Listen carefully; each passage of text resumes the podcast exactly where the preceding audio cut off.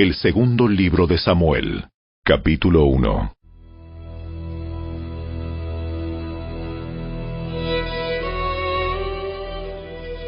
Después de la muerte de Saúl, David regresó de su victoria sobre los amalecitas y pasó dos días en Ciclag. Al tercer día, llegó un hombre del campamento del ejército de Saúl con sus ropas rasgadas y polvo sobre la cabeza en señal de duelo. El hombre cayó al suelo y se postró delante de David con profundo respeto. ¿De dónde vienes? Me escapé del campamento israelita. ¿Qué sucedió? Cuéntame lo que pasó en la batalla. Todo nuestro ejército huyó de la batalla. Murieron muchos hombres. Saúl y su hijo Jonatán también están muertos. ¿Cómo sabes que Saúl y Jonatán están muertos? El hombre respondió. Sucedió que yo estaba en el monte Gilboa. Y allí estaba Saúl, apoyado en su lanza, mientras se acercaban los enemigos en sus carros de guerra. Cuando se dio vuelta y me vio, me gritó que me acercara a él. ¿Qué quiere que haga? Le pregunté. Y él me contestó, ¿quién eres? Le respondí, soy una malecita. Entonces me suplicó, ven aquí y sácame de mi sufrimiento, porque el dolor es terrible y quiero morir.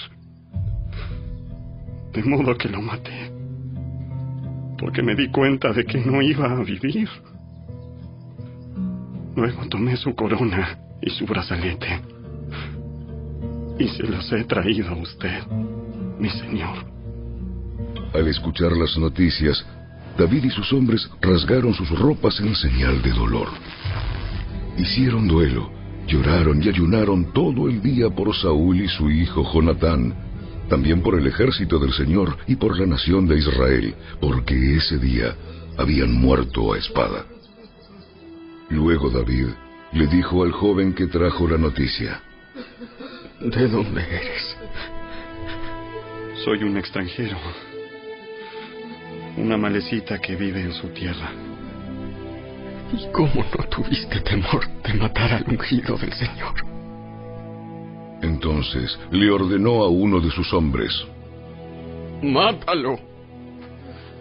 Enseguida el hombre le clavó su espada a la malecita y lo mató. Y David dijo, Te condenaste a ti mismo al confesar que mataste al ungido del Señor.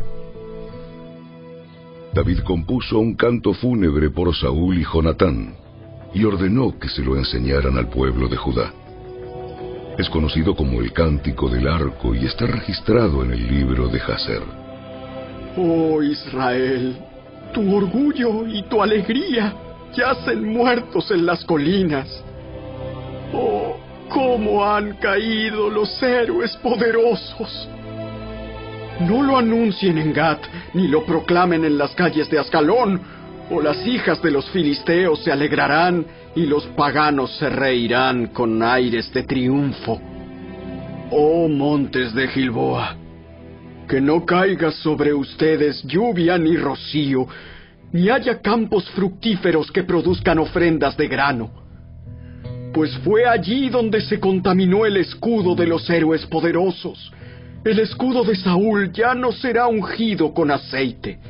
El arco de Jonatán era potente y la espada de Saúl realizó su trabajo mortífero. Derramaron la sangre de sus enemigos y atravesaron a muchos héroes poderosos. Cuán amados y agradables fueron Saúl y Jonatán. Estuvieron juntos en la vida y en la muerte.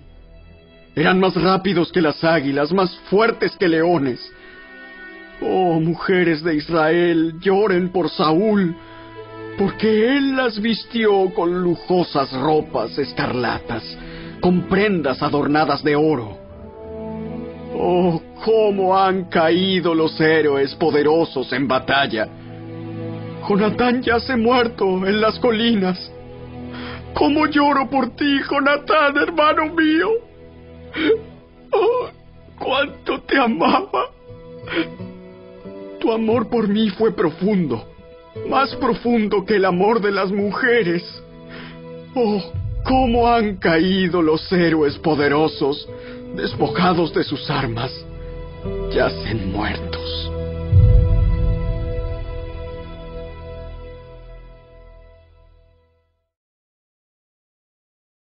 Capítulo 2 Después de esto, David le preguntó al Señor, ¿Debo regresar a alguna de las ciudades de Judá? Sí. ¿A qué ciudad debo ir? A Hebrón. Las dos esposas de David eran Ainoam de Jezreel y Abigail, la viuda de Nabal de Carmelo. David, sus esposas y los hombres de David junto con sus familias se mudaron a Judá y se establecieron en las aldeas cercanas a Hebrón. Después llegaron los hombres de Judá y ungieron a David rey del pueblo de Judá. Cuando David se enteró de que los hombres de Jabes de Galaad habían enterrado a Saúl, les envió el siguiente mensaje. Que el Señor los bendiga por haber sido tan leales a su señor Saúl y por haberle dado un entierro digno. Que el Señor, a cambio, sea leal a ustedes y los recompense con su amor inagotable. Yo también los recompensaré por lo que han hecho. Ahora que Saúl ha muerto, les pido que sean mis súbditos, valientes y leales, igual que el pueblo de Judá que me ha ungido como su nuevo rey. Sin embargo, Abner, hijo de Ner, comandante del ejército de Saúl, ya había ido a Maanaim con Isboset, hijo de Saúl. Allí proclamó a Isboset rey de Galaad, de Jezreel, de Efraín, de Benjamín, de la tierra de los Jesuritas y del resto de Israel. Isboset, hijo de Saúl, tenía cuarenta años cuando llegó a ser rey, y gobernó desde Maanaim dos años. Mientras tanto, el pueblo de Judá permaneció leal a David. David hizo de Hebrón su ciudad capital y gobernó como rey de Judá siete años y medio. Cierto día, Abner dirigió a las tropas de Isboset desde Maanaim a Gabaón. Por el mismo tiempo, Joab, hijo de Sarvia, salió al frente de las tropas de David. Los dos ejércitos se encontraron en el estanque de Gabaón y se sentaron frente a frente en lados opuestos del estanque. Entonces Abner le sugirió a Joab, Propongo que algunos de nuestros guerreros se enfrenten aquí cuerpo a cuerpo, delante de nosotros. Muy bien. Así que se eligieron doce hombres de cada grupo para pelear.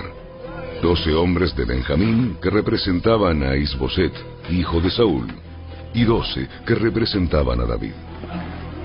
Cada uno agarró a su oponente del cabello y clavó su espada en el costado del otro, de modo que todos murieron. A partir de entonces, ese lugar en Gabaón se conoce como el campo de las espadas. Ese día se desencadenó una feroz batalla y las fuerzas de David derrotaron a Abner y a los hombres de Israel. Joab, Abisai y Asael, los tres hijos de Sarvia, estaban entre las fuerzas de David ese día. Asael podía correr como una gacela y comenzó a correr tras Abner. Lo persiguió sin tregua y no se detuvo para nada. Cuando Abner se dio vuelta y lo vio venir, le gritó, ¿Eres tú, Asael? Sí, soy yo. Ve a pelear con otro. Enfréntate a uno de los jóvenes y despójalo de sus armas. Pero Asael siguió persiguiéndolo. Abner le volvió a gritar, ¡Vete de aquí! ¡No quiero matarte! ¿Cómo podría dar la cara a tu hermano Joab? pero Asael se negó a regresar.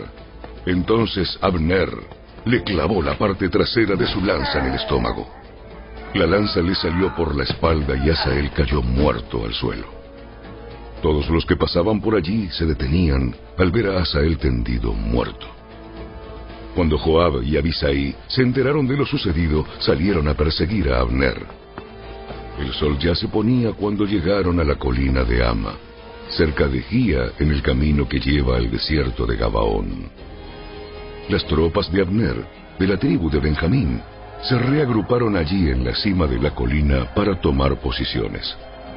Abner le gritó a Joab, ¿Es inevitable que nos matemos unos a otros? ¿No te das cuenta de que lo único que produce es amargura? ¿Cuándo vas a ordenar que tus hombres dejen de perseguir a sus hermanos israelitas?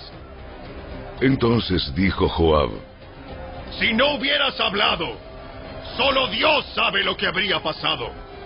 Porque los habríamos perseguido toda la noche de ser necesario.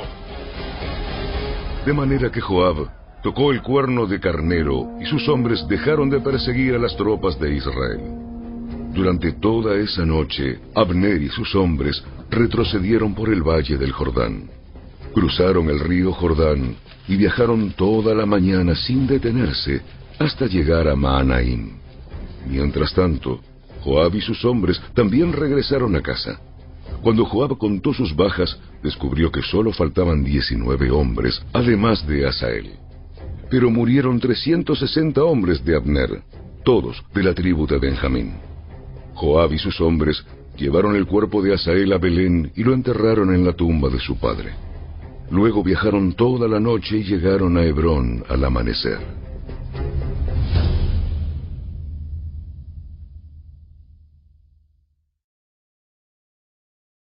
Capítulo 3 Este fue el comienzo de una larga guerra entre los que eran leales a Saúl y los que eran leales a David. Con el paso del tiempo, David se volvió cada vez más fuerte, mientras que la dinastía de Saúl se iba debilitando. Estos son los hijos que le nacieron a David en Hebrón. El mayor fue Amnón, y su madre fue Ainoam de Jezreel. El segundo fue Daniel, y su madre fue Abigail, la viuda de Nabal de Carmelo. El tercero fue Absalón, y su madre fue Maaca, hija de Talmai, rey de Jesur. El cuarto fue Adonías, y su madre fue Agit. El quinto fue Cefatías, y su madre fue Abital. El sexto fue Itream, y su madre fue Egla, esposa de David. Todos estos hijos le nacieron a David en Hebrón. Como la guerra entre la casa de Saúl y la casa de David continuaba, Abner llegó a ser un poderoso líder entre los que eran leales a Saúl. Cierto día, Isboset, hijo de Saúl, acusó a Abner de haberse acostado con una de las concubinas de su padre, una mujer llamada Rispa, hija de Aja. Abner se puso furioso. ¿Soy acaso un perro de Judá para que me trates a patadas? Después de todo lo que hice por tu padre Saúl, por su familia y por sus amigos al no entregarlos a David, ¿es mi recompensa que me culpes por lo de esta mujer? ¡Que Dios me castigue y aún me mate si no hago todo lo posible para ayudar a David a que consiga lo que el Señor le prometió! Voy a tomar el reino de Saúl y entregárselo a David. Voy a establecer el reino de David sobre Israel, al igual que sobre Judá. Todo el territorio desde Dan en el norte hasta Berseba en el sur. Isboset no se atrevió a decir ni una sola palabra más, porque tenía miedo de lo que Abner pudiera hacer. Entonces Abner envió mensajeros a decirle a David, ¿Acaso no le pertenece a usted toda la tierra? Haga un pacto solemne conmigo y le ayudaré a que todo Israel se ponga de su parte. Muy bien, pero no negociaré contigo, a menos que cuando vengas me traigas a mi esposa Mical, hija de Saúl. Además David envió este mensaje a Isboset, hijo de Saúl. Devuélveme a mi esposa Mical, pues la compré con la vida de cien filisteos. Entonces Isboset quitó a Mical de su marido Palti, hijo de Lais. Palti la siguió hasta Baurín, llorando todo el camino. Por eso Abner le dijo, Regresa a tu casa. Así que Palti volvió a casa. Mientras tanto, Abner había consultado con los ancianos de Israel y les dijo, Desde hace tiempo ustedes han querido hacer a David su rey. Ahora es el momento, pues el Señor ha dicho, yo he elegido a David para que salve a mi pueblo Israel de manos de los filisteos y de sus demás enemigos. Abner también habló con los hombres de Benjamín. Después se fue a Hebrón para decirle a David que todo el pueblo de Israel y de Benjamín aceptaban apoyarlo. Cuando Abner y veinte de sus hombres llegaron a Hebrón, David los recibió con un gran banquete. Luego Abner propuso a David. Déjame que vaya y convoque a todo Israel a una asamblea para que apoye a mi señor, el rey. Los israelitas harán un pacto con usted para hacerlo su rey. Y usted gobernará todo lo que desea su corazón. Así que David despidió a Abner en paz. Pero justo después que David despidió a Abner en paz, Joab y algunas de las tropas de David regresaron de una incursión y traían un gran botín. Cuando Joab llegó, le dijeron que Abner acababa de visitar al rey y que David lo había enviado en paz. Entonces Joab fue deprisa a ver al rey y le preguntó, ¿Qué ha hecho usted? ¿Qué pretende al dejar ir a Abner? Sabe perfectamente bien que vino a espiarlo y averiguar todo lo que está haciendo. Con eso Joab dejó a David y envió mensajeros para que alcanzaran a Abner y le pidieran que regresara. Ellos lo encontraron junto al pozo de Sira y lo trajeron de regreso sin que David supiera nada. Cuando Abner llegó de nuevo a Hebrón, Joab lo llevó aparte, a las puertas de la ciudad, como si fuera a hablar en privado con él, pero lo apuñaló en el estómago y lo mató en venganza por la muerte de su hermano Asael. Cuando David se enteró, declaró, Juro por el Señor que yo y mi reino somos inocentes para siempre de este crimen cometido contra Abner, hijo de Ner. Joab y su familia son los culpables. Que la familia de Joab sea maldita. Que nunca falte un hombre de cada generación que padezca de llagas o de lepra, o que camine con muletas, o, que muera a espada, o que mendigue comida. Joab y su hermano Abisai mataron a Abner, porque éste había matado a su hermano Asael en la batalla de Gabaón. Entonces David les dijo a Joab y a todos los que estaban con él, Rásguense la ropa. Pónganse tela áspera y hagan duelo por Abner. El rey David en persona caminó detrás del cortejo fúnebre hasta la tumba. Así que enterraron a Abner en Hebrón, y el rey y todo el pueblo lloraron junto a la tumba. Luego el rey cantó este canto fúnebre por Abner. ¿Acaso tenía que morir Abner como mueren los necios? Tus manos no estaban atadas. Tus pies no estaban encadenados. No, fuiste asesinado, víctima de un complot perverso. Entonces todo el pueblo lloró nuevamente por Abner. David rehusó comer el día del funeral y todos le suplicaban que comiera. Pero David había hecho el siguiente juramento. Que Dios me castigue y aún me mate si como algo antes de que se ponga el sol. Esto agradó mucho a los israelitas. De hecho, todo lo que el rey hacía les agradaba. Así que todos en Judá y en Israel comprendieron que David no era responsable de la muerte de Abner. Después, el rey David les dijo a sus oficiales, ¿No se dan cuenta de que hoy un gran comandante ha caído en Israel? Y aunque soy el rey ungido, estos dos hijos de Sarbia, Joab y Abisai, son demasiado fuertes para que yo los controle. Por eso, que el Señor les dé a estos hombres malignos su paga por sus malas acciones.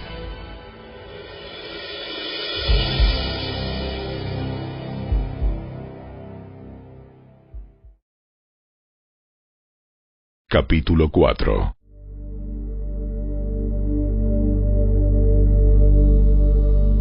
Cuando Isboset, el hijo de Saúl, se enteró de la muerte de Abner en Hebrón, se acobardó y todo Israel quedó paralizado de miedo. Ahora bien, había dos hermanos, Baana y Recab, que eran capitanes de los destacamentos de asalto de Isboset.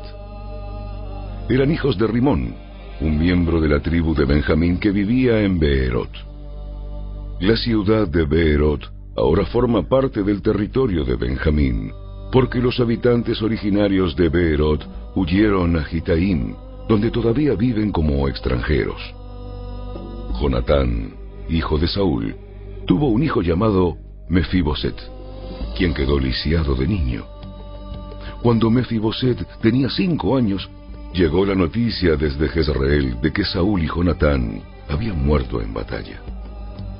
Al enterarse la niñera, tomó al niño y huyó, pero con el apuro se le cayó y quedó lisiado. Cierto día, Recab y Baana, los hijos de Rimón de Beerot, fueron a la casa de Isboset cerca del mediodía, mientras él dormía la siesta. A la portera, quien había estado zarandeando trigo, le dio sueño y se durmió, así que Recab y Baana pasaron desapercibidos. Entraron en la casa y encontraron a Isboset dormido en su cama. Lo golpearon, lo mataron y le cortaron la cabeza. Luego tomaron la cabeza y huyeron durante la noche a través del valle del Jordán. Cuando llegaron a Hebrón, le presentaron la cabeza de Isboset a David y exclamaron: Mire, mire, aquí está la cabeza de Isboset, el hijo de su enemigo Saúl, quien intentó matarlo. El Señor le ha dado hoy a mi Señor el Rey venganza sobre Saúl y toda su familia. Pero David les dijo a Recab y a Baana, El Señor, quien me salvó de mis enemigos, es mi testigo. Una vez alguien me dijo, Saúl ha muerto, pensando que me traía buenas noticias. Pero yo lo agarré y lo maté en Ciclag. Esa fue la recompensa que le di por sus noticias. ¿Cuánto más debo recompensar a los hombres malignos que mataron a un hombre inocente en su propia casa y mientras estaba en la cama? ¿No debería hacerlos responsables de su sangre y así liberar al mundo de su presencia? Entonces David ordenó a sus hombres que los mataran y así lo hicieron. Les cortaron las manos y los pies y colgaron sus cuerpos junto al estanque de Hebrón. Luego tomaron la cabeza de Isboset y la enterraron en la tumba de Abner en Hebrón.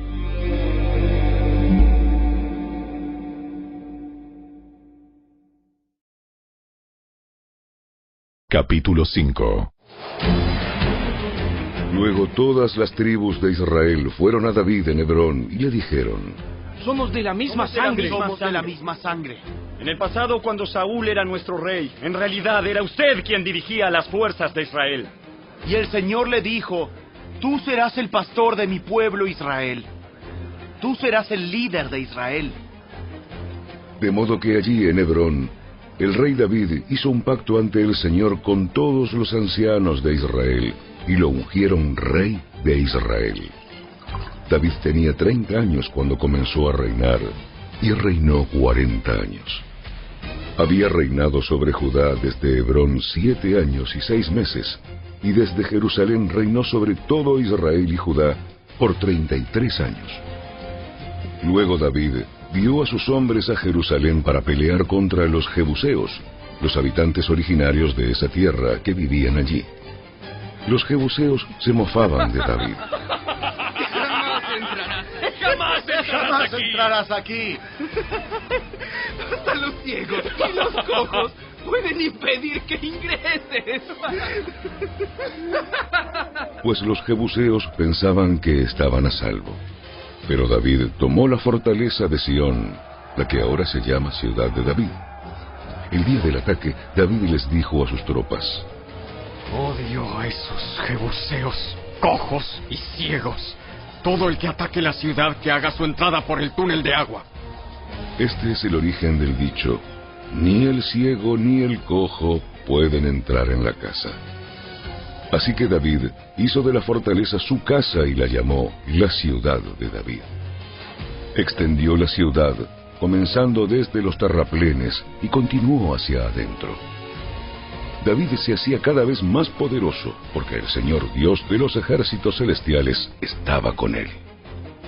Luego, Hiram, rey de Tiro, envió mensajeros a David junto con madera de cedro, así como carpinteros y canteros, quienes construyeron un palacio para David.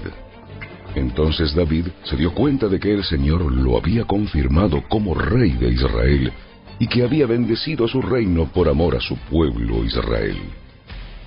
Después de mudarse de Hebrón a Jerusalén, David tomó más concubinas y esposas, y ellas tuvieron más hijos e hijas. Estos son los nombres de los hijos de David que nacieron en Jerusalén.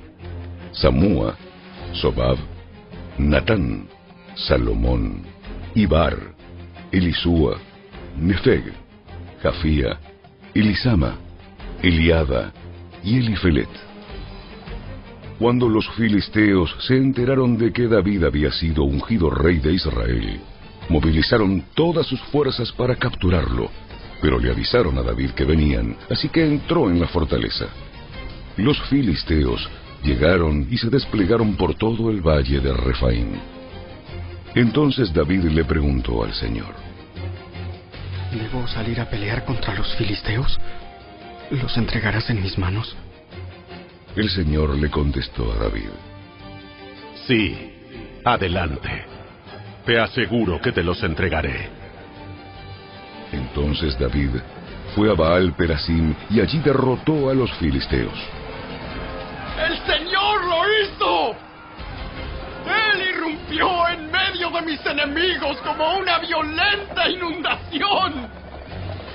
Así que llamó a ese lugar Baal Perasim, que significa el Señor que irrumpe. Los filisteos abandonaron allí sus ídolos y David y sus hombres los confiscaron. Pero poco tiempo después, los filisteos volvieron y de nuevo se desplegaron en el valle de Refaim. De nuevo David le preguntó al Señor qué debía hacer. No los ataques de frente. En cambio, rodéalos y cerca de los álamos, atácalos por la retaguardia. Cuando oigas un sonido como de pies que marchan en las copas de los álamos, mantente alerta. Esa será la señal de que el Señor va delante de ti para herir de muerte al ejército filisteo. Entonces David hizo lo que el Señor le ordenó e hirió de muerte a los filisteos desde Gabaón hasta Geser.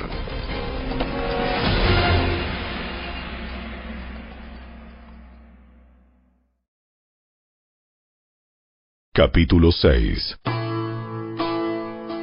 Entonces David volvió a reunir a las tropas más selectas de Israel, un total de treinta mil, y las llevó a Baala de Judá para traer de regreso el arca de Dios, que lleva el nombre del Señor de los ejércitos celestiales, quien está entronizado entre los querubines. Así que pusieron el arca de Dios en una carreta nueva y la retiraron de la casa de Abinadab, que estaba en una colina. Usa y Ahío, hijos de Abinadab, guiaban la carreta que cargaba el arca de Dios. Ahío caminaba delante del arca. David y todo el pueblo de Israel celebraban ante el Señor entonando canciones y tocando todo tipo de instrumentos musicales. Liras, arpas, panderetas, castañuelas y címbalos.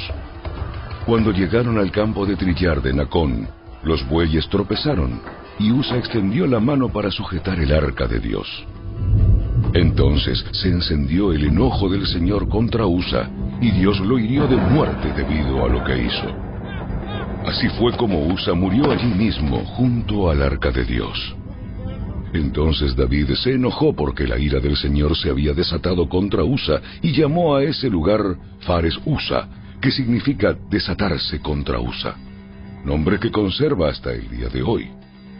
Ahora David tenía miedo del Señor y preguntó, ¿Cómo podré regresar el arca del Señor para que esté bajo mi cuidado? Por lo tanto, David decidió no trasladar el arca del Señor a la ciudad de David, sino que la llevó a la casa de Obed Edom en Gat. El arca del Señor permaneció en la casa de Obed Edom por tres meses, y el Señor bendijo a Obed Edom y a los de su casa. Entonces le dijeron al rey David, El Señor ha bendecido. El Señor ha bendecido a los de la casa de Obed Edom. y a todo lo que tiene a causa del arca de Dios. Luego David fue y llevó el arca de Dios de la casa de Obed Edom a la ciudad de David con gran celebración. Cuando los hombres que llevaban el arca del Señor dieron apenas seis pasos, David sacrificó un toro y un ternero engordado. Y David danzó ante el Señor con todas sus fuerzas, vestido con una vestidura sacerdotal. David y todo el pueblo trasladaron el arca del Señor entre gritos de alegría y toques de cuernos de carnero. Entonces, cuando el arca del Señor entraba a la ciudad de David, Mical, hija de Saúl, se asomó por la ventana. Cuando vio que el rey David saltaba y danzaba ante el Señor, se llenó de desprecio hacia él. Así que trasladaron el arca y la colocaron en su lugar dentro de la carpa especial que David le había preparado. David sacrificó al Señor ofrendas quemadas y ofrendas de paz.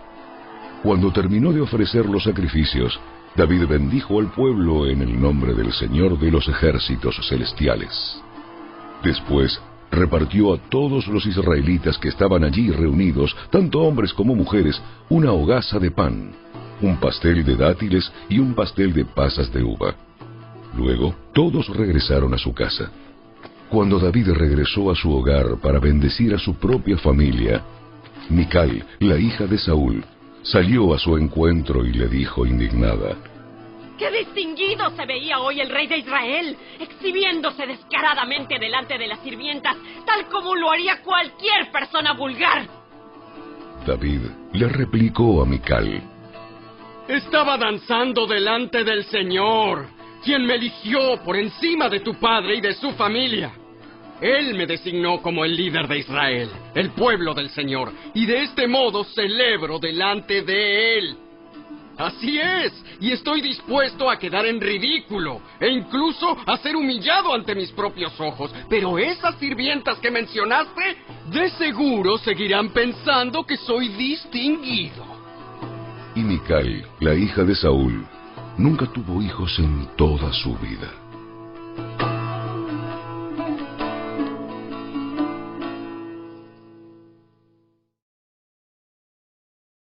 Capítulo 7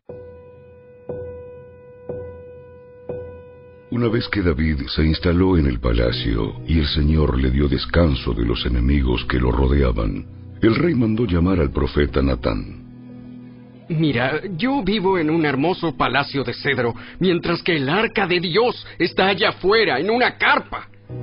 Natán le respondió al rey, Adelante. Haz todo lo que tienes pensado porque el Señor está contigo. pero esa misma noche el Señor le dijo a Natán, Ve y dile a mi siervo David. Esto ha declarado el Señor. ¿Acaso eres tú el que me debe construir una casa en la que yo viva? Desde el día en que saqué a los israelitas de Egipto hasta hoy, nunca he vivido en una casa. Siempre fui de un lugar a otro, con una carpa y un tabernáculo como mi morada. Sin embargo, donde quiera que fui con los israelitas, ni una sola vez me quejé ante los jefes de las tribus de Israel, los pastores de mi pueblo Israel. Nunca les pregunté, ¿por qué no me han construido una hermosa casa de cedro? Ahora ve y dile a mi siervo David, esto ha declarado el Señor de los ejércitos celestiales. Te saqué de cuidar ovejas en los pastos y te elegí para que fueras el líder de mi pueblo Israel.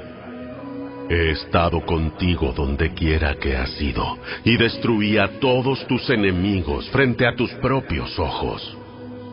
Ahora haré que tu nombre sea tan famoso como el de los grandes que han vivido en la tierra. Le daré una patria a mi pueblo Israel y lo estableceré en un lugar seguro donde nunca será molestado.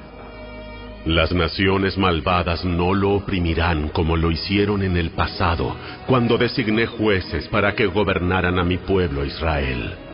Y te daré descanso de todos tus enemigos.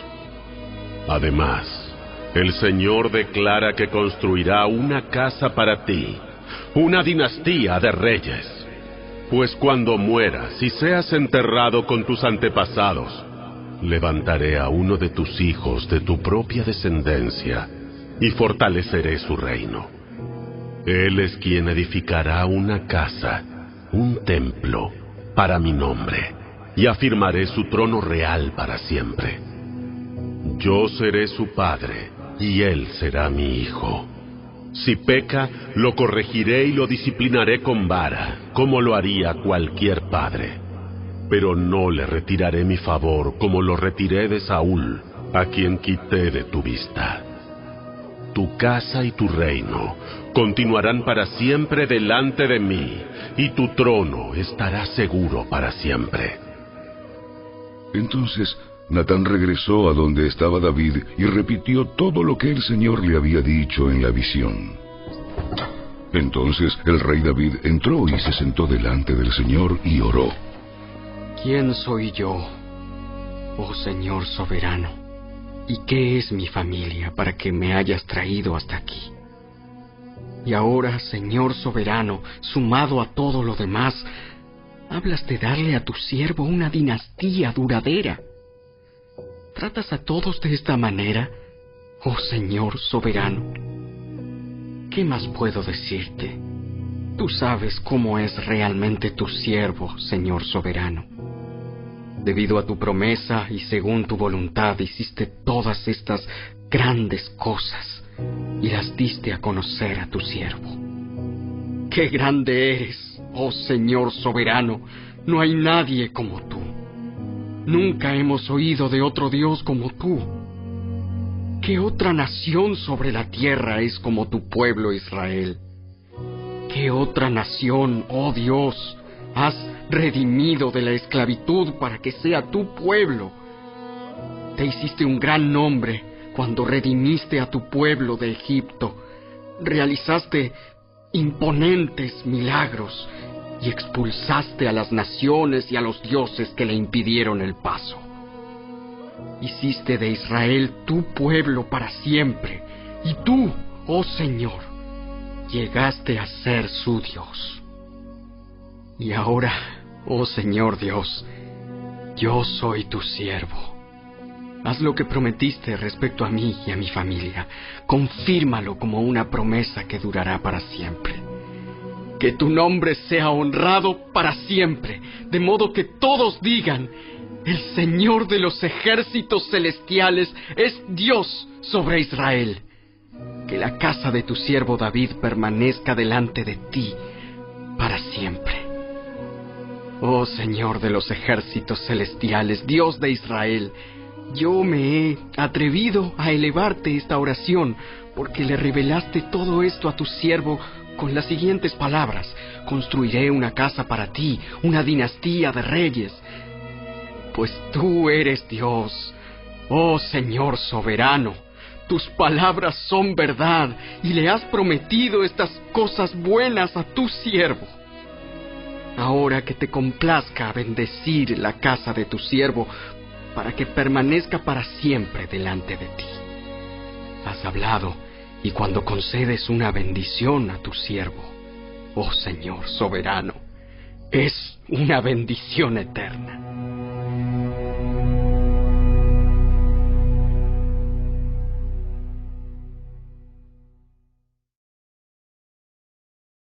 Capítulo 8 Después David derrotó y sometió a los filisteos al conquistar Gat, su ciudad más grande. David también conquistó la tierra de Moab. Hizo que la gente se acostara en el suelo en una fila y con una soga los midió y los separó por grupos. Ejecutó dos grupos por cada grupo que dejó con vida. Los moabitas, a quienes se les perdonó la vida, se convirtieron en súbditos de David y tuvieron que pagarle tributo. David también destruyó las fuerzas de Ser, hijo de Rehob, rey de Soba, cuando Adadeser marchó para fortalecer su control a lo largo del río Éufrates. David capturó mil carros de guerra, siete mil conductores de carros de guerra y veinte mil soldados de infantería. Les lició los caballos de tiro, excepto los necesarios para cien carros de guerra. Cuando los arameos de Damasco llegaron para ayudar al rey Adad-Eser, David mató a veintidós mil de ellos. Luego puso varias guarniciones militares en Damasco, la capital aramea, y los arameos se convirtieron en súbditos de David y le pagaban tributo. Así que el Señor le daba la victoria a David donde quiera que iba. David llevó a Jerusalén los escudos de oro de los oficiales de Adadeser, junto con una gran cantidad de bronce de las ciudades de Teba y Berotai que pertenecían a Adadeser. Cuando Toi, rey de Amat, se enteró de que David había destruido a todo el ejército de Adadeser, envió a su hijo Joram para felicitar al rey David por su exitosa campaña. Adadeser y Toi habían sido enemigos y con frecuencia estaban en guerra. Joram le obsequió a David muchos regalos de plata, de oro y de bronce. El rey David dedicó todos estos regalos al Señor, así como lo hizo con la plata y el oro de las demás naciones que había derrotado, de Edom, de Moab, de Amón, de Filistea y de Amalek, y de Adadeser, hijo de Rehob, rey de Soba. A raíz de esto, David se volvió muy famoso. Después de su regreso, aniquiló a 18.000 edomitas en el Valle de la Sal. Puso guarniciones militares por todo Edom y los edomitas se convirtieron en súbditos de David. Es más, el Señor le daba la victoria a David donde quiera que iba. De modo que David reinó sobre todo Israel e hizo lo que era justo y correcto para su pueblo. Joab, hijo de Sarbia, era el comandante del ejército. Josafat, hijo de Ailud, era el historiador del reino. Sadoc, hijo de Aitob, y Ahimelech, hijo de Abiatar, eran los sacerdotes. Seraías era el secretario de la corte. Benaía, hijo de Joiada, era el capitán de la guardia personal del rey, y los hijos de David servían como líderes sacerdotales.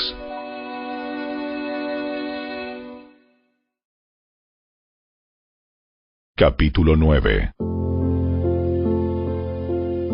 Cierto día, David preguntó, ¿Hay alguien de la familia de Saúl que aún siga con vida? ¿Alguien a quien pueda mostrarle bondad por amor a Jonatán? Entonces mandó llamar a Siba, un hombre que había sido uno de los siervos de Saúl. ¿Eres tú, Siba? Sí, señor, lo soy. Enseguida el rey le preguntó, ¿Hay alguien de la familia de Saúl que todavía viva? De ser así, quisiera mostrarle la bondad de Dios. Siba le contestó, Sí, uno de los hijos de Jonatán sigue con vida. Está lisiado de ambos pies. ¿Dónde está? En Lodebar, en la casa de Maquir, hijo de Amiel. Entonces David mandó a buscarlo y lo sacó de la casa de Maquir. Su nombre era Mefiboset. Era hijo de Jonatán y nieto de Saúl.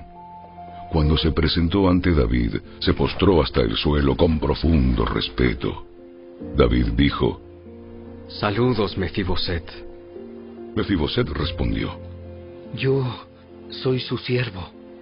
No tengas miedo. Mi intención es mostrarte mi bondad por lo que le prometí a tu padre, Jonatán. Te daré todas las propiedades que pertenecían a tu abuelo Saúl. Y comerás aquí conmigo, a la mesa del rey. Mefiboset se inclinó respetuosamente y exclamó, ¿Quién es su siervo para que le muestre tal bondad a un perro muerto como yo? Entonces el rey llamó a Siba, el siervo de Saúl, y dijo, Le he dado al nieto de tu amo todo lo que pertenecía a Saúl y a su familia. Tú, tus hijos y tus siervos cultivarán la tierra para él, para que produzca alimento para la casa de tu amo, pero Mefiboset, el nieto de tu amo, comerá aquí, a mi mesa. Siba tenía quince hijos y veinte siervos. Siba respondió, Sí, mi señor el rey. Yo soy su siervo y haré todo lo que me ha ordenado. A partir de ese momento, Mefiboset comió a la mesa de David como si fuera uno de los hijos del rey. Mefiboset tenía un hijo pequeño llamado Mica. A partir de entonces, todos los miembros de la casa de Siba fueron siervos de Mefiboset. Y Mefiboset, quien estaba lisiado de ambos pies, vivía en Jerusalén y comía a la mesa del rey.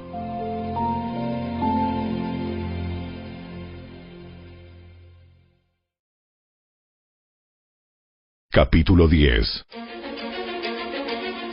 Después de un tiempo, murió Naas, rey de los amonitas, y su hijo Anún subió al trono. David dijo, Le mostraré lealtad a Anún, así como su padre Naas siempre me fue leal. Entonces David envió embajadores a Anún para expresarle sus condolencias por la muerte de su padre. Pero cuando los embajadores de David llegaron a la tierra de Amón, los comandantes amonitas le dijeron a Anún, su amo, ¿Realmente cree que estos hombres vienen para honrar a su padre? No. David los ha enviado a espiar la ciudad para luego venir y conquistarla. Entonces Anún tomó presos a los embajadores de David, les afeitó la mitad de la barba, les cortó los mantos a la altura de las nalgas y los envió avergonzados de regreso a David. Cuando llegó a oídos de David lo que había sucedido, envió mensajeros para decirles a los hombres, Quédense en Jericó hasta que les crezca la barba y luego regresen. Pues se sentían muy avergonzados de su aspecto. Cuando el pueblo de Amón se dio cuenta de qué tan seriamente había provocado el enojo de David, los amonitas contrataron a veinte mil soldados arameos de infantería de las tierras de Bet Rehob y Soba, mil del rey de Maaca y doce mil de la tierra de Tob. Cuando David se enteró, envió a Joab con todos sus guerreros a pelear contra ellos. Las tropas amonitas se pusieron en pie de guerra a la entrada de la puerta de la ciudad, mientras los arameos de Soba y Rehob, junto con los hombres de Tob y Maaca, tomaron posiciones para pelear a campo abierto. Cuando Joab vio que tendría que luchar tanto por el frente como por la retaguardia, eligió algunas de las tropas electas israelitas y las puso bajo su propio mando para luchar contra los arameos a campo abierto. Dejó al resto del ejército bajo el mando de su hermano Abisaí, quien atacaría a los amonitas. Si los arameos son demasiado fuertes para mí, entonces ven en mi ayuda. Le dijo Joab a su hermano. Si los amonitas son demasiado fuertes para ti, yo iré en tu ayuda. Sé valiente. Luchemos con valor por nuestro pueblo y por las ciudades de nuestro Dios, y que se haga la voluntad del Señor. Cuando Joab y sus tropas atacaron, los arameos comenzaron a huir. Al ver que los arameos corrían, los amonitas huyeron de Abisaí y retrocedieron a la ciudad. Terminada la batalla, Joab regresó a Jerusalén. Al darse cuenta los arameos de que no podían contra Israel, se reagruparon y se les unieron tropas adicionales arameas que Adad-Eser mandó llamar del otro lado del río Éufrates. Estas tropas llegaron a Elam bajo el mando de Sobac, el comandante de las fuerzas de Adad-Eser.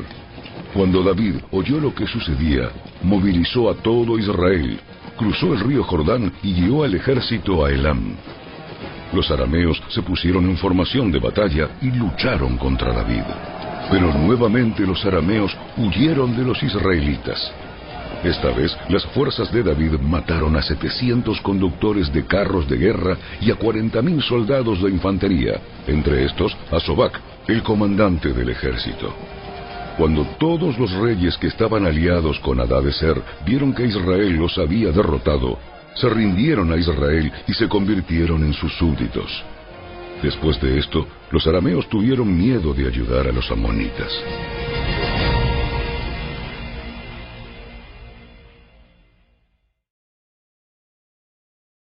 Capítulo 11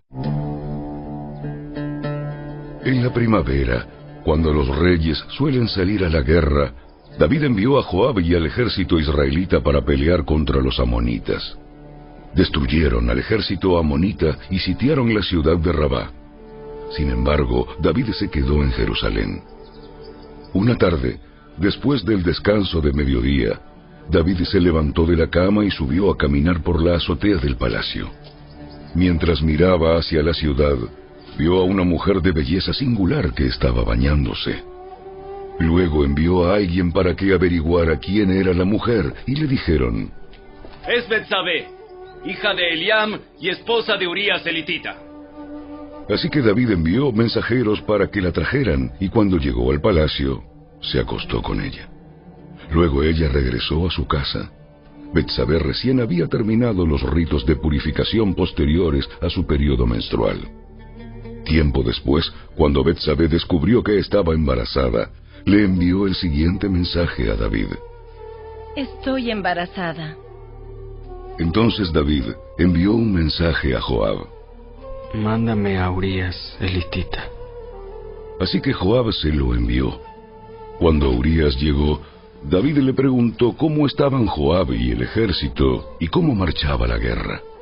Después le dijo a Urias, Ve a tu casa a descansar. David incluso le envió un regalo a Urias apenas éste dejó el palacio. Pero Urias no fue a su casa, sino que durmió esa noche a la entrada del palacio con la guardia real. Al enterarse David de que Urias no había ido a su casa, lo mandó llamar y le preguntó, ¿Qué pasa? ¿Por qué no fuiste anoche a tu casa después de haber estado fuera por tanto tiempo? Urias le contestó, El arca y el ejército de Israel y el de Judá están viviendo en carpas, y Joab y los hombres de mi señor están acampando a cielo abierto. ¿Cómo podría yo ir a casa para beber, comer y dormir con mi esposa? Juro que jamás haría semejante cosa. Está bien. Quédate hoy aquí y mañana puedes regresar al ejército. Así que Urias se quedó en Jerusalén ese día y el siguiente. David lo invitó a cenar y lo emborrachó. Pero aún así no logró que Urias se fuera a la casa con su esposa, sino que nuevamente se quedó a dormir a la entrada del palacio con la guardia real. Entonces, a la mañana siguiente, David escribió una carta a Joab y se la dio a Urias para que se la entregara. La carta le daba las siguientes instrucciones a Joab. Pon a Urias en las líneas del frente, donde la batalla sea más violenta. Luego retrocedan para que lo maten. Así que Joab asignó a Urias a un lugar cerca de la muralla de la ciudad, donde sabía que peleaban los hombres más fuertes del enemigo. Y cuando los soldados enemigos salieron de la ciudad para pelear, Urias, elitita, murió junto con varios soldados israelitas. Luego Joab envió a David un informe de la batalla. Le dijo a su mensajero, Informa al rey todas las novedades de la batalla. Pero tal vez se enoje y pregunte, ¿por qué las tropas se acercaron tanto a la ciudad? ¿Acaso no sabían que dispararían desde la muralla? ¿No fue Abimelech, hijo de Gedeón, muerto en Tebes por una mujer que le tiró una piedra de molino desde la muralla? ¿Por qué se acercaron tanto a la muralla? Entonces dile, murió también Urías elitita. Por lo tanto, el mensajero fue a Jerusalén y le dio un informe completo a David. El enemigo salió contra nosotros a campo abierto. Y cuando los perseguíamos hasta las puertas de la ciudad, los arqueros que estaban en la muralla nos dispararon flechas. Mataron a algunos hombres del rey, entre ellos a Urías, elitita. Bien. Dile a Joab que no se desanime. La espada devora a este hoy y a aquel mañana. La próxima vez esfuércense más. Y conquistarán la ciudad. Cuando la esposa de Urías se enteró de que su marido había muerto, hizo duelo por él.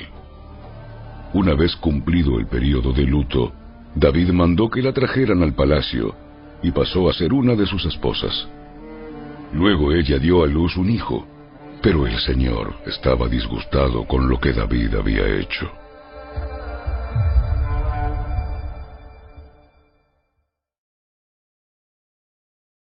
Capítulo 12 Por lo tanto, el Señor envió al profeta Natán para que le contara a David la siguiente historia. Había dos hombres en cierta ciudad. Uno era rico y el otro pobre. El hombre rico poseía muchas ovejas y ganado en cantidad. El pobre no tenía nada, solo una pequeña oveja que había comprado. Él crió a esa ovejita, la cual creció junto a sus hijos. La ovejita comía del mismo plato del dueño y bebía de su vaso, y él la acunaba como a una hija. Cierto día llegó una visita a la casa del hombre rico, pero en lugar de matar a un animal de su propio rebaño, de su propia manada, tomó la ovejita del hombre pobre, la mató y la preparó para su invitado. Entonces David se puso furioso. Tan cierto como que el Señor vive. Cualquier hombre que haga semejante cosa merece la muerte. Debe reparar el daño dándole al hombre pobre cuatro ovejas por la que le robó y por no haber tenido compasión. Entonces Natán le dijo a David, Tú eres ese hombre. El Señor, Dios de Israel, dice, yo te ungí rey de Israel y te liberé del poder de Saúl. Te di la casa de tu amo, sus esposas y los reinos de Israel y Judá. Y si eso no hubiera sido suficiente, te habría dado más, mucho más. ¿Por qué entonces despreciaste la palabra del Señor e hiciste este acto tan horrible? Pues mataste a Urias elitita con la espada de los amonitas le robaste a su esposa. De ahora en adelante, tu familia vivirá por la espada, porque has despreciado al tomar a la esposa de Urias para que sea tu mujer. Esto dice el Señor. Por lo que has hecho, haré que tu propia familia se rebele en tu contra. Ante tus propios ojos, daré tus mujeres a otro hombre, y él se acostará con ellas a la vista de todos. Tú lo hiciste en secreto, pero yo haré que esto suceda abiertamente, a la vista de todo Israel. Entonces David confesó a Natán. He pecado contra el Señor. Natán respondió. Sí. Pero el Señor te ha perdonado. Y no morirás por este pecado. Sin embargo, como has mostrado un total desprecio por la palabra del Señor con lo que hiciste, tu hijo morirá. Después de que Natán regresó a su casa, el Señor le envió una enfermedad mortal al hijo que David tuvo con la esposa de Urias. Así que David le suplicó a Dios que perdonara la vida de su hijo, y no comió, y estuvo toda la noche tirado en el suelo. Entonces los ancianos de su casa le rogaban que se levantara y comiera con ellos, pero él se negó. Finalmente, al séptimo día, el niño murió. Los consejeros de David tenían temor de decírselo. No escuchaba razones cuando el niño estaba enfermo. ¿Qué locura hará cuando le digamos que el niño murió? Cuando David vio que susurraban entre sí, se dio cuenta de lo que había pasado. ¿Murió el niño? Sí, sí. Ya murió. De inmediato, David se levantó del suelo, se lavó, se puso lociones y se cambió de ropa. Luego fue al tabernáculo a adorar al Señor y después volvió al palacio donde le sirvieron comida y comió. Sus consejeros estaban asombrados. No lo entendemos. No lo entendemos. Mientras el niño aún vivía, lloraba y rehusaba comer. Pero ahora que el niño ha muerto, usted terminó el duelo y de nuevo está comiendo. Ayuné y lloré mientras el niño vivía, porque me dije, tal vez el Señor sea compasivo conmigo y permita que el niño viva. Pero, ¿qué motivo tengo para ayunar ahora que ha muerto? ¿Puedo traerlo de nuevo a la vida? Un día yo iré a él, pero él no puede regresar a mí. Luego David consoló a Betsabé, su esposa, y se acostó con ella. Entonces ella quedó embarazada y dio a luz un hijo, y David lo llamó Salomón. El Señor amó al niño y mandó decir por medio del profeta Natán que deberían llamarlo Gedidías, que significa amado del Señor, como el Señor había ordenado. Mientras tanto, Joab luchaba contra la ciudad de Rabá, la capital de Amón, y tomó las fortificaciones reales. Entonces Joab envió mensajeros a David para decirle, He peleado contra Rabá y he capturado el suministro de agua. Ahora traiga el resto del ejército y tome la ciudad. De lo contrario, yo seré quien la conquiste y reciba el reconocimiento por la victoria. Entonces David reunió al resto del ejército y fue a Rabá, peleó contra la ciudad y la tomó. David quitó la corona de la cabeza del rey y la colocaron sobre la de él. La corona estaba hecha de oro con gemas incrustadas y pesaba 34 kilos. Además, David se llevó un enorme botín de la ciudad. También hizo esclavos a los habitantes de Rabá y los forzó a trabajar con sierras, picos y hachas de hierro y a trabajar en los hornos de ladrillos. Así trató a la gente de todas las ciudades amonitas. Luego David regresó a Jerusalén con todo el ejército.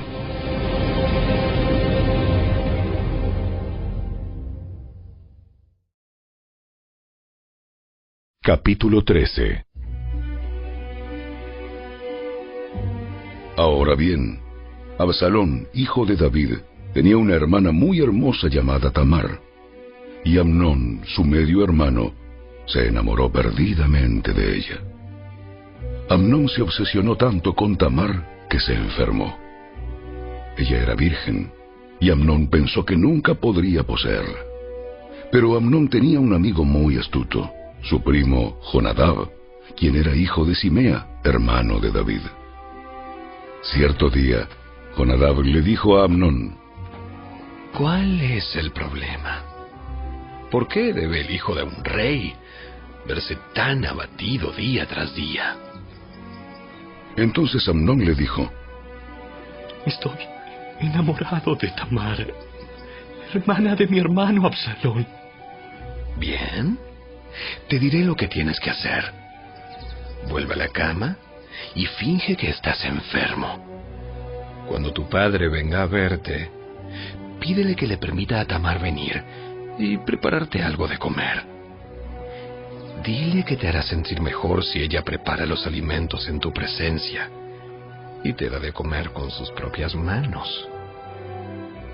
Entonces Amnón se acostó y fingió estar enfermo. Cuando el rey fue a verlo, Amnón le pidió, Por favor, deja que mi hermana Tamar venga y me prepare mi comida preferida mientras yo observo. Así podré comer de sus manos. Entonces David aceptó la propuesta y envió a Tamar a la casa de Amnón para que le preparara algo de comer. Cuando Tamar llegó a la casa de Amnón, fue a donde él estaba acostado para que pudiera verla mientras preparaba la masa. Luego le horneó su comida preferida, pero cuando ella le llevó la bandeja, Amnón se negó a comer y les dijo a sus sirvientes, Salgan todos de aquí. Así que todos salieron. Entonces él le dijo a Tamar, Ahora trae la comida a mi dormitorio y dame de comer aquí. Tamar le llevó su comida preferida, pero cuando ella comenzó a darle de comer, la agarró y le insistió. Ven, mi amada hermana, acuéstate conmigo. No, hermano mío. No seas insensato, no me hagas esto. ¡No! ¡Ah! En Israel no se hace semejante perversidad. ¿A dónde podría ir con mi vergüenza? Y así te dirán que eres uno de los necios más grandes de Israel. Por favor, simplemente habla con el rey y él te permitirá casarte conmigo. Pero Amnón no quiso escucharla, y como era más fuerte que ella, la violó de pronto, el amor de Amnón se transformó en odio y la llegó a odiar aún más de lo que la había amado. ¡Vete de aquí! ¿ah? ¡No! ¡No! ¡Echarme de aquí ahora es aún peor de lo que ya me has hecho! Pero Amnón no quiso escucharla. Entonces llamó a su sirviente y le ordenó. Echa fuera a esta mujer y cierra la puerta detrás de ella. Así que el sirviente la sacó y cerró la puerta detrás de ella. Tamar llevaba puesta una hermosa túnica larga, como era costumbre en esos días para las hijas vírgenes del rey. Pero entonces ella rasgó su túnica y echó ceniza sobre su cabeza y cubriéndose la cara con las manos, se fue llorando. Su hermano Absalón la vio y le preguntó, ¿Es verdad que Amnón ha estado contigo? Bien, hermanita. Quédate callada por ahora, ya que él es tu hermano. No te angusties por esto. Así pues, Tamar vivió como una mujer desconsolada en la casa de su hermano Absalón. Cuando el rey David se enteró de lo que había sucedido, se enojó mucho. Absalón nunca habló de esto con Amnón.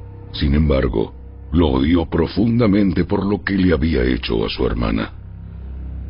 Dos años después, cuando se esquilaban las ovejas de Absalón en Baal cerca de Efraín, Absalón invitó a todos los hijos del rey a una fiesta. Él fue a donde estaba el rey y le dijo, Mis esquiladores ya se encuentran trabajando. ¿Podrían el rey y sus siervos venir a celebrar esta ocasión conmigo? El rey contestó, No, hijo mío. Si fuéramos todos, seríamos mucha carga para ti. Entonces Absalón insistió, pero aún así el rey dijo que no iría, aunque le dio su bendición. Bien, si no puedes ir, em, ¿por qué no envías a mi hermano Amnón con nosotros? ¿Por qué Amnón? Pero Absalón siguió insistiendo hasta que por fin el rey accedió y dejó que todos sus hijos asistieran, entre ellos Amnón. Así que Absalón preparó un banquete digno de un rey. Absalón les dijo a sus hombres, Esperen hasta que Amnón se emborrache. Entonces, a mi señal, mátenlo. No tengan miedo. Yo soy quien da la orden. Anímense y háganlo. Por lo tanto, cuando Absalón dio la señal, mataron a Amnón. Enseguida, los otros hijos del rey montaron sus mulas y huyeron. Mientras iban de regreso a Jerusalén, a David le llegó este informe. Absalón mató a todos los hijos del rey. Ninguno quedó con vida. Entonces el rey se levantó, rasgó su túnica y se tiró al suelo. Sus consejeros también rasgaron sus ropas en señal de horror y tristeza. Pero justo en ese momento, Jonadab, el hijo de Simea, hermano de David, llegó y dijo, No, no crea que todos los hijos del rey están muertos. Solamente Amnón. Absalón había estado tramando esto desde que Amnón violó a su hermana Tamar. No, mi señor el rey.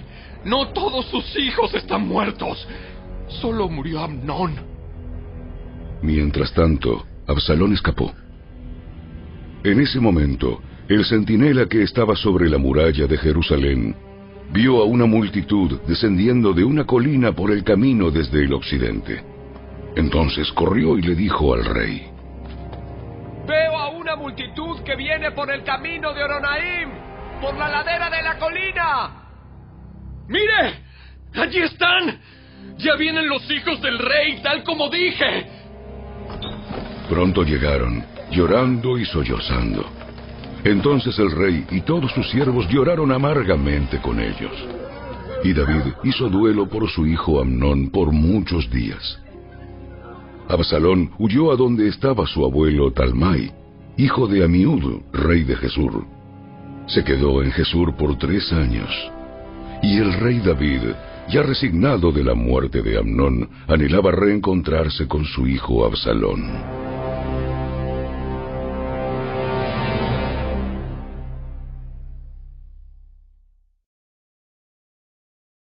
Capítulo 14 Joab se dio cuenta de cuánto el rey deseaba ver a Absalón. Así que mandó llamar a una mujer de Tecoa que tenía fama de ser muy sabia. Le dijo, Finge que estás de duelo. Ponte ropa de luto y no uses lociones. Actúa como una mujer que ha estado de duelo por mucho tiempo. Entonces ve al rey y dile la historia que te voy a contar. Luego Joab le dijo lo que tenía que decir. Cuando la mujer de Tecoa se acercó al rey, se inclinó rostro en tierra con profundo respeto y exclamó: ¡Oh, rey, ayúdeme! ¿Qué problema tienes? ¡Ay de mí que soy viuda! Mi esposo está muerto y mis dos hijos se pelearon en el campo. Y como no había nadie que los separara, uno de ellos resultó muerto.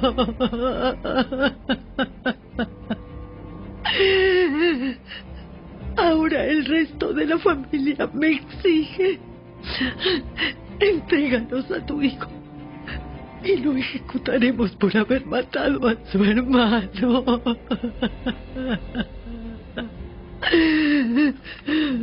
No merece heredar la propiedad familiar. Quieren extinguir la única brasa que me queda. Y el nombre y la familia de mi esposo desaparecerán de la faz de la tierra. Yo me encargo de este asunto. Ve a tu casa. Yo me aseguraré de que nadie lo toque. Oh, gracias, mi señor el rey. Si lo critica por ayudarme, que la culpa caiga sobre mí y sobre la casa de mi padre. Y que el rey y su trono sean inocentes. Si alguien se opone, tráemelo. Te aseguro que nunca más volverá a hacerte daño. Luego ella dijo, Por favor, júreme por el Señor su Dios que no dejará que nadie tome venganza contra mi hijo. No, no quiero más derramamiento de sangre. Tan cierto como que el Señor vive, no se tocará ni un solo cabello de la cabeza de tu hijo. Por favor, permítame preguntar una cosa más a mi señor el rey. Adelante, habla. ¿Por qué no hace por el pueblo de Dios lo mismo que prometió hacer por mí? Se ha declarado culpable a sí mismo al tomar esta decisión porque ha rehusado traer a casa a su propio hijo desterrado. Todos moriremos algún día. Nuestra vida es como agua derramada en el suelo, la cual no se puede volver a juntar. Pero Dios no arrasa con nuestra vida, sino que idea la manera de traernos de regreso cuando hemos estado separados de Él. He venido a rogarle a mi señor el rey, porque la gente me ha amenazado. Me dije, "Ah, tal vez el rey me escuche y nos rescate de los que quieren quitarnos la herencia que Dios nos dio. Sí, mi señor el rey nos devolverá la tranquilidad de espíritu. Sé que usted es como un ángel de Dios que puede distinguir entre lo bueno y lo malo. Que el Señor, su Dios, esté con usted. Tengo que saber algo. Y dime la verdad. Sí, mi señor el rey. ¿Joab te incitó a hacer esto? Mi señor el rey. ¿Cómo podría negarlo? Nadie puede esconder nada de usted. Sí. Joab me envió y me dijo qué decir. Lo hizo para que pueda ver el asunto con otros ojos. Pero usted es tan sabio como un ángel de Dios. Y comprende todo lo que sucede entre nosotros. Entonces el rey mandó llamar a Joab y le dijo, Está bien. Ve y trae de regreso al joven Absalón. Joab se inclinó rostro en tierra con profundo respeto y dijo, Por fin sé que cuento con su favor. Mi señor el rey, ¿por qué me ha concedido esta petición? Enseguida Joab fue a Jesús y trajo a Absalón de regreso a Jerusalén. Pero el rey dio esta orden. Absalón puede ir a su propia casa, pero jamás vendrá a mi presencia. De manera que Absalón no vio al rey. Absalón era elogiado como el hombre más apuesto de todo Israel. De pies a cabeza era perfecto. Se cortaba el cabello una vez al año y lo hacía solo porque era muy pesado. El peso de su cabello era de más de dos kilos. Tenía tres hijos y una hija. Su hija se llamaba Tamar y era muy hermosa. Absalón vivió dos años en Jerusalén, pero nunca pudo ver al rey. Así que mandó llamar a Joab para pedirle que intercediera por él, pero Joab se negó a ir. Entonces Absalón volvió a enviar por él una segunda vez, pero de nuevo Joab se negó. Finalmente Absalón les dijo a sus siervos, Vayan, prendanle fuego al campo de cebada de Joab, el que está junto al mío. Entonces fueron y le prendieron fuego al campo tal como Absalón les había mandado. Entonces Joab fue a la casa de Absalón y le reclamó. ¿Por qué tus siervos le prendieron fuego a mi campo? Absalón contestó. Porque quería que le preguntaras al rey. ¿Por qué me trajo de Jesús si no tenía intención de verme? Mejor me hubiera quedado allá. Déjame ver al rey. Si me encuentra culpable de algo, entonces que me mate. De manera que Joab le dijo al rey lo que Absalón había dicho. Por fin el rey mandó llamar a Absalón, quien fue y se inclinó ante el rey, y el rey lo besó.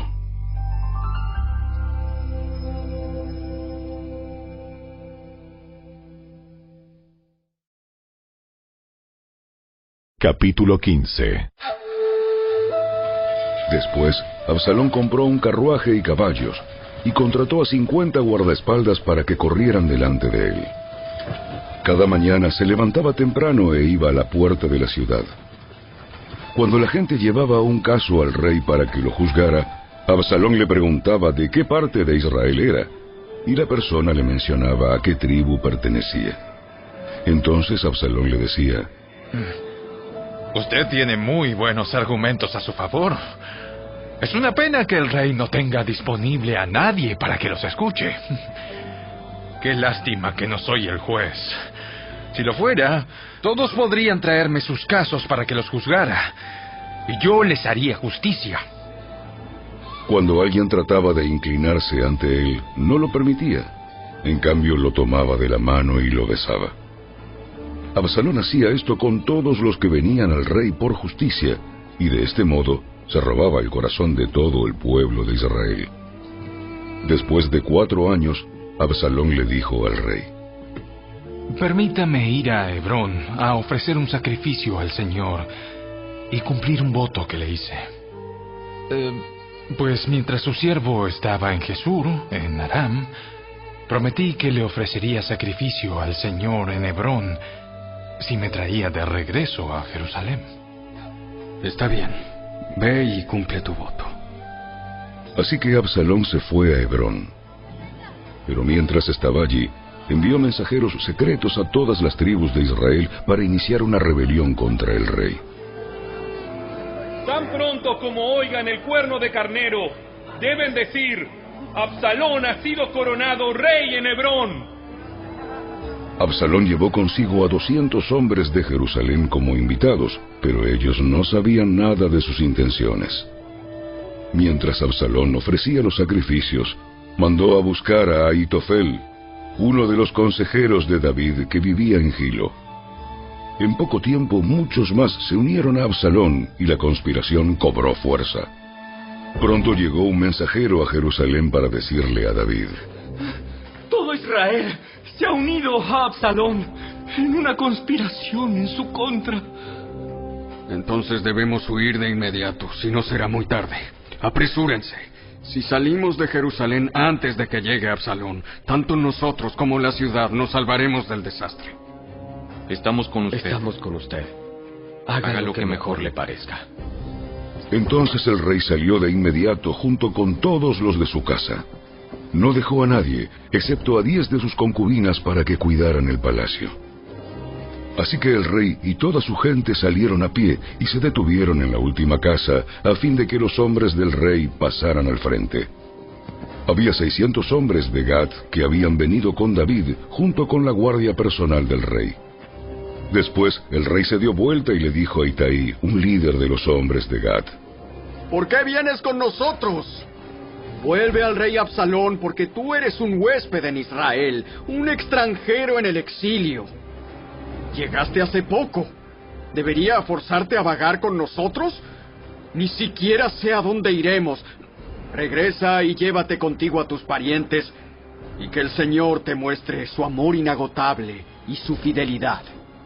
Pero Itaí le respondió al rey, Juro por el Señor y por el rey que iré donde quiera que mi señor el rey vaya, sin importar lo que pase, ya sea que signifique la vida o la muerte. Está bien, ven con nosotros. De modo que Itaí y todos sus hombres junto con sus familias lo acompañaron. Entonces todo el pueblo lloraba a gritos cuando el rey y sus seguidores pasaban. Así que cruzaron el valle de Cedrón y fueron hacia el desierto. Sadoc y todos los levitas también fueron con él cargando el arca del pacto de Dios. Pusieron el arca de Dios en el suelo y Abiatar ofreció sacrificios hasta que todos dejaron la ciudad. Luego el rey le dio instrucciones a Sadoc para que regresara el arca de Dios a la ciudad. Si al Señor le parece bien, me traerá de regreso para volver a ver el arca y el tabernáculo. Pero si Él ha terminado conmigo, entonces dejemos que haga lo que mejor le parezca. El rey también le dijo al sacerdote Sadoc, Mira, este es mi plan. Tú y Abiatar deben regresar a la ciudad sin llamar la atención, junto con tu hijo Aimaas y con Jonatán, el hijo de Abiatar. Yo me detendré en los vados del río Jordán y allí esperaré tu informe. De este modo, Sadoc y Abiatar devolvieron el arca de Dios a la ciudad y allí se quedaron. Entonces David subió el camino que lleva al monte de los olivos, llorando mientras caminaba. Llevaba la cabeza cubierta y los pies descalzos en señal de duelo. Las personas que iban con él también se cubrieron la cabeza y lloraban mientras subían el monte. Cuando alguien le dijo a David que su consejero Aitofel ahora respaldaba a Absalón, David oró. Oh Señor, haz que Aitofel le dé consejos necios a Absalón. Al llegar David a la cima del monte de los olivos, donde la gente adoraba a Dios, Usai el arquita lo estaba esperando. Usai había rasgado sus ropas y había echado polvo sobre su cabeza en señal de duelo. Pero David le dijo, Si vienes conmigo solamente serás una carga. Regresa a Jerusalén y dile a Absalón, ahora seré tu consejero, oh rey, así como lo fui de tu padre en el pasado. Entonces podrás frustrar y contrarrestar los consejos de Aitofel. Sadoc y Abiatar, los sacerdotes, estarán allí. Diles todo lo que se está planeando en el palacio del rey y ellos enviarán a sus hijos Aimaas y Jonatán para que me cuenten lo que está sucediendo. Entonces Usai, el amigo de David, regresó a Jerusalén y arribó justo cuando llegaba a Absalón.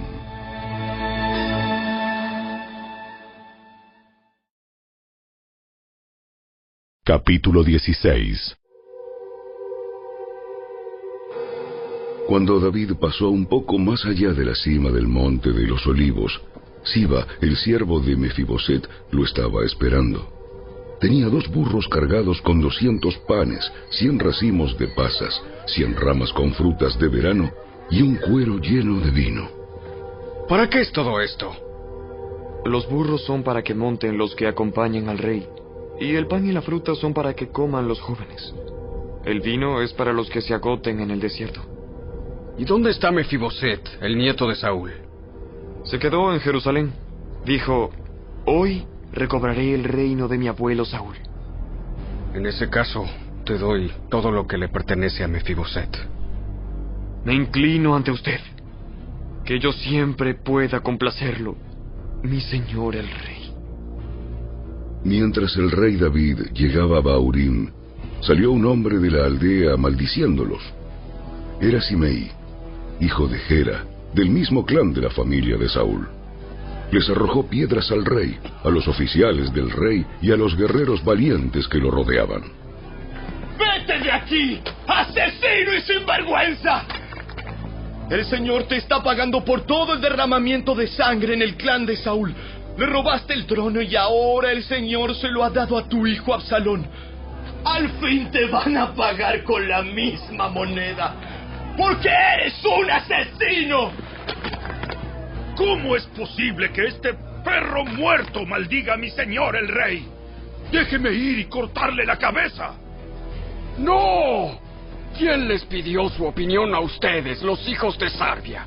Si el Señor le dijo que me maldijera, ¿quiénes son ustedes para detenerlo? Entonces David les dijo a Abisaí y a sus sirvientes, Mi propio hijo quiere matarme. ¿Acaso no tiene este pariente de Saúl todavía más motivos para hacerlo? Déjenlo en paz y permítanle que maldiga, porque el Señor le dijo que lo hiciera. Y tal vez el Señor vea con cuánta injusticia me han tratado y me bendiga a causa de estas maldiciones que sufrí hoy.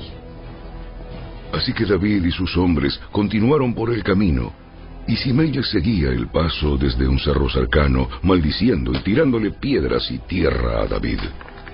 El rey y todos los que estaban con él se fatigaron en el camino, así que descansaron cuando llegaron al río Jordán. Mientras tanto, Absalón y todo el ejército de Israel llegaron a Jerusalén acompañados por Aitofel.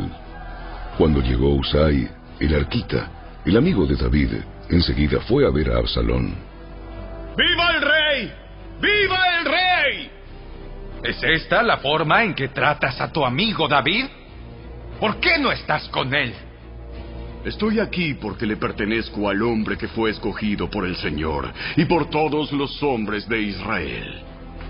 De todos modos, ¿por qué no te serviré? Así como fui el consejero de tu padre, ahora seré tu consejero. Después, Absalón se volvió a Aitofel y le preguntó, ¿Qué debo hacer ahora? Ve y acuéstate con las concubinas de tu padre, porque él las dejó aquí para que cuidaran el palacio. Entonces todo Israel sabrá que has insultado a tu padre más allá de toda esperanza de reconciliación, y el pueblo te dará su apoyo. Entonces levantaron una carpa en la azotea del palacio para que todos pudieran verla, y Absalón entró y tuvo sexo con las concubinas de su padre. Absalón siguió el consejo de Aitofel, tal como lo había hecho David, porque cada palabra que decía Aitofel parecía tan sabia como si hubiera salido directamente de la boca de Dios.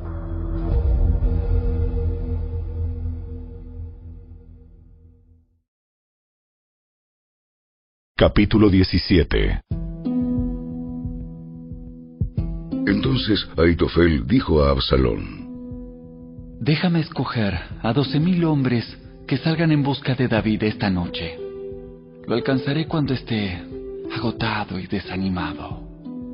Él y sus tropas se dejarán llevar por el pánico y todos huirán. Luego mataré solamente al rey y te traeré de regreso a toda la gente, así como una recién casada vuelve a su marido. Después de todo, es la vida de un solo hombre la que buscas. Entonces, estarás en paz con todo el pueblo.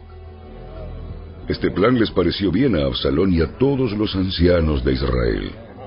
Pero después, Absalón dijo, Traigan a Usai el arquita. Veamos lo que él piensa acerca de este plan. Cuando Usai llegó, Absalón le contó lo que Aitofel había dicho y le preguntó. ¿Qué opinas? ¿Debemos seguir el consejo de Aitofel? Si no, ¿qué sugieres? Bueno, esta vez Aitofel se equivocó. Tú conoces a tu padre y a sus hombres. Son guerreros poderosos. Mm, en este momento están tan enfurecidos como una osa a la que le han robado sus cachorros. Y recuerda que tu padre es un hombre de guerra con experiencia. Él no pasará la noche con las tropas. Seguramente ya está escondido en algún pozo o en alguna cueva. Y cuando salga y ataque y mueran unos cuantos de tus hombres, entonces habrá pánico entre tus tropas y se correrá la voz de que están masacrando a los hombres de Absalón. Así pues, hasta los soldados más valientes, aunque tengan el corazón de un león, quedarán paralizados de miedo, porque todo Israel sabe qué poderoso guerrero es tu padre y qué valientes son sus hombres. Recomiendo que movilices a todo el ejército de Israel y que llames a los soldados desde tan lejos como Dan al norte y Beerseba al sur. De esa manera, tendrás un ejército tan numeroso como la arena a la orilla del mar. Y te aconsejo que tú personalmente dirijas las tropas. Cuando encontremos a David, caeremos sobre él como el rocío que cae sobre la tierra. De este modo, ni él ni ninguno de sus hombres quedarán con vida. Y si David llegara a escapar a una ciudad, tú tendrás a todo Israel allí a tu mando. Luego podremos tomar sogas y arrastrar las murallas de la ciudad al valle más cercano hasta que cada piedra haya sido derribada. Absalón y todos los hombres de Israel dijeron, mm, El consejo de Usai es mejor que el de Aitofel. Pues el Señor había decidido frustrar el consejo de Aitofel, que en realidad era un plan mejor, para poder traer la calamidad sobre Absalón. Usai les contó a Sadoc y Abiatar, los sacerdotes, lo que Aitofel les había dicho a Absalón y a los ancianos de Israel, así como lo que él mismo había aconsejado. ¡Rápido! Encuentren a David e insístanle que no se quede en los vados del río Jordán esta noche. De inmediato debe cruzar e internarse en el desierto. De lo contrario, morirán él y todo su ejército. Jonatán y Aimaas se habían quedado en, en Rogel, para no ser vistos al entrar ni al salir de la ciudad.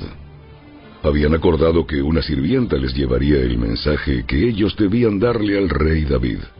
Sin embargo, un muchacho los vio en Enrogel y se lo contó a Absalón, así que escaparon a toda prisa a Baurín, donde un hombre los escondió dentro de un pozo en su patio. La esposa del hombre puso una tela sobre la boca del pozo y esparció grano encima para que se secara el sol. Por eso nadie sospechó que estaban allí. Cuando llegaron los hombres de Absalón, le preguntaron a la mujer. ¿Has visto a Aimaas y a Jonatán? La mujer contestó. Estuvieron aquí, pero cruzaron el arroyo. Entonces los hombres de Absalón los buscaron sin éxito y regresaron a Jerusalén. Luego, los dos hombres salieron del pozo y se apresuraron a ir donde estaba el rey David. ¡Rápido! Cruce el Jordán esta misma noche. Misma noche. Y le contaron cómo Aitofel había aconsejado que lo capturaran y lo mataran. Entonces David y los que estaban con él cruzaron el río Jordán durante la noche y todos llegaron a la otra orilla antes del amanecer. Cuando Aitofel se dio cuenta de que no se había seguido su consejo, ensilló su burro y se fue a su pueblo natal, donde puso sus asuntos en orden y se ahorcó. Murió allí y lo enterraron en la tumba de la familia. Pronto David llegó a Maanaim. A estas alturas, Absalón había movilizado a todo el ejército de Israel y estaba guiando a sus tropas a través del río Jordán.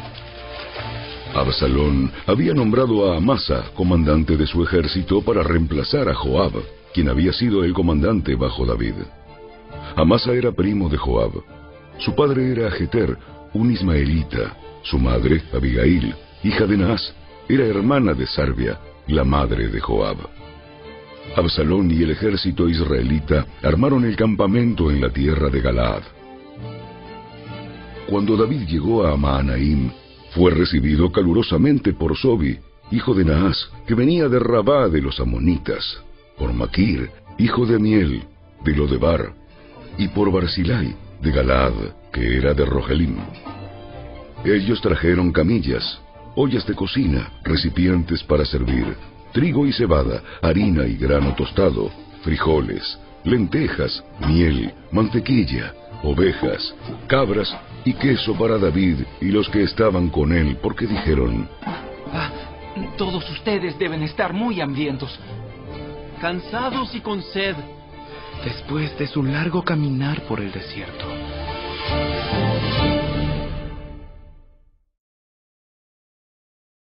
Capítulo 18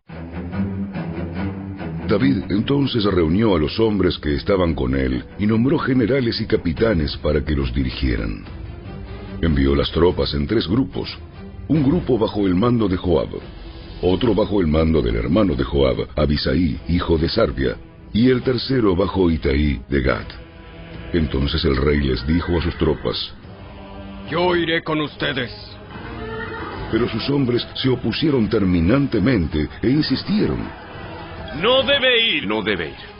Si tenemos que salir en retirada y huir, aunque maten a la mitad de nosotros, no cambiaría nada para las tropas de Absalón. Es a usted al que buscan. Usted vale por diez mil de nosotros. Es mejor que se quede aquí en la ciudad y nos envíe ayuda si la necesitamos. Si ustedes piensan que ese es el mejor plan, lo seguiré de modo que se quedó al lado de la puerta de la ciudad, mientras las tropas marchaban en grupos de cientos y de miles. Entonces el rey les dio esta orden a Joab, a Abisaí y a Itaí. Por consideración a mí, traten con bondad al joven Absalón. Y todas las tropas escucharon que el rey daba esta orden a sus comandantes. Así que comenzó la batalla en el bosque de Efraín, y los hombres de David rechazaron los ataques de las tropas israelitas. Aquel día hubo una gran matanza y veinte mil hombres perdieron en la vida. La batalla se extendió con furor por todo el campo y perecieron en el bosque más hombres que los que murieron a espada. Durante la batalla, Absalón se cruzó con algunos hombres de David. Trató de escapar en su mula, pero al pasar cabalgando debajo de un gran árbol, su cabello se enredó en las gruesas ramas. La mula siguió y dejó a Absalón suspendido en el aire. Entonces uno de los hombres de David vio lo que había pasado y le dijo a Joab, Vi a Absalón colgando de un gran árbol. ¿Qué? ¿Lo viste ahí? ¿No lo mataste? Te hubiera recompensado con diez piezas de plata y un cinturón de héroe. No mataría al hijo del rey ni por mil piezas de plata. Todos escuchamos lo que el rey les dijo a usted, a Abisaí y a Itaí. Por consideración a mí, por favor, perdonen la vida del joven Absalón. Si yo hubiera traicionado al rey y matado a su hijo, y de seguro el rey descubriría quién lo hizo, usted sería el primero en abandonarme a mi suerte. ¡Basta ya de esta tontería! Enseguida Joab tomó tres dagas y las clavó en el corazón de Absalón mientras estaba colgado, todavía vivo, del gran árbol. Luego diez jóvenes escuderos de Joab rodearon a Absalón y lo remataron. Entonces Joab hizo sonar el cuerno de carnero y sus hombres regresaron de perseguir al ejército de Israel. Arrojaron el cuerpo de Absalón dentro de un hoyo grande en el bosque y encima apilaron un montón de piedras y todo Israel huyó a sus hogares.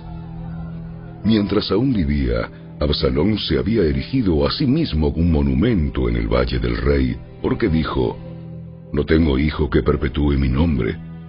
Le puso al monumento su propio nombre, y es conocido como el monumento de Absalón hasta el día de hoy. Después, Aimaas, hijo de Sadoc, dijo, Déjeme ir corriendo para darle al rey las buenas noticias que el Señor lo ha librado de sus enemigos. No. No serían buenas noticias para el rey saber que su hijo está muerto.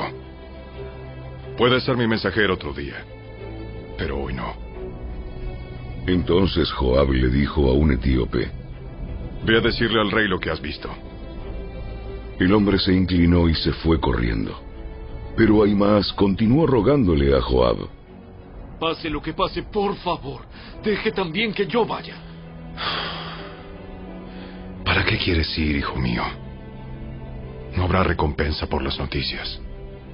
Estoy de acuerdo, pero igual permítame ir. Joab finalmente le dijo, Está bien, puedes ir.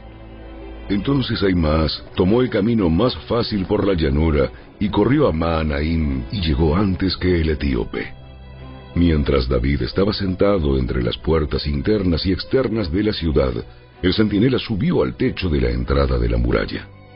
Cuando se asomó, vio a un solo hombre que corría hacia ellos. Desde arriba le gritó la novedad a David y el rey respondió. Si está solo, trae noticias. Al acercarse el mensajero, el centinela vio que otro hombre corría hacia ellos. Gritó hacia abajo. ¡Allí viene otro! El rey respondió. También trae noticias. El primer hombre corre como Aimaas, hijo de Sadoc. Él es un buen hombre y trae buenas noticias. Aimaas le gritó al rey. ¡Todo está bien! Se inclinó delante del rey rostro en tierra y dijo, Alabado sea el Señor su Dios, quien ha entregado a los rebeldes que se atrevieron a hacerle frente a mi señor el rey. ¿Qué me dices del joven Absalón? ¿Está bien? Cuando Joab me dijo que viniera, había una gran conmoción, pero no supe lo que pasaba. Espera aquí. Y Aimaas se hizo a un lado. Enseguida el etíope llegó y le dijo, Tengo buenas noticias para mi señor el rey. Hoy el Señor lo ha librado de todos los que se rebelaron en su contra. ¿Qué me dices del joven Absalón? ¿Se encuentra bien? Y el etíope contestó, Que todos sus enemigos, mi señor el rey, ahora y en el futuro, corran con la misma suerte de ese joven. Entonces el rey se sintió abrumado por la emoción. Subió a la habitación que estaba sobre la entrada y se echó a llorar. Y mientras subía, clamaba. Mi hijo Absalón.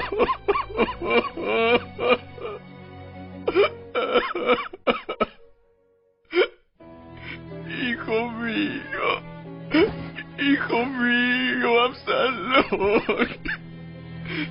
Si tan solo yo hubiera muerto en tu lugar. Oh, Absalón. Mi hijo. Mi hijo.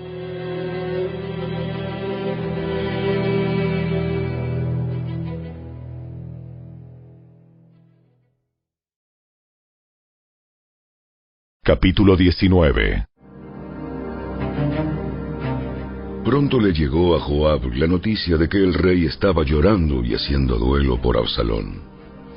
A medida que el pueblo se enteraba del profundo dolor del rey por su hijo, la alegría por la victoria se tornaba en profunda tristeza.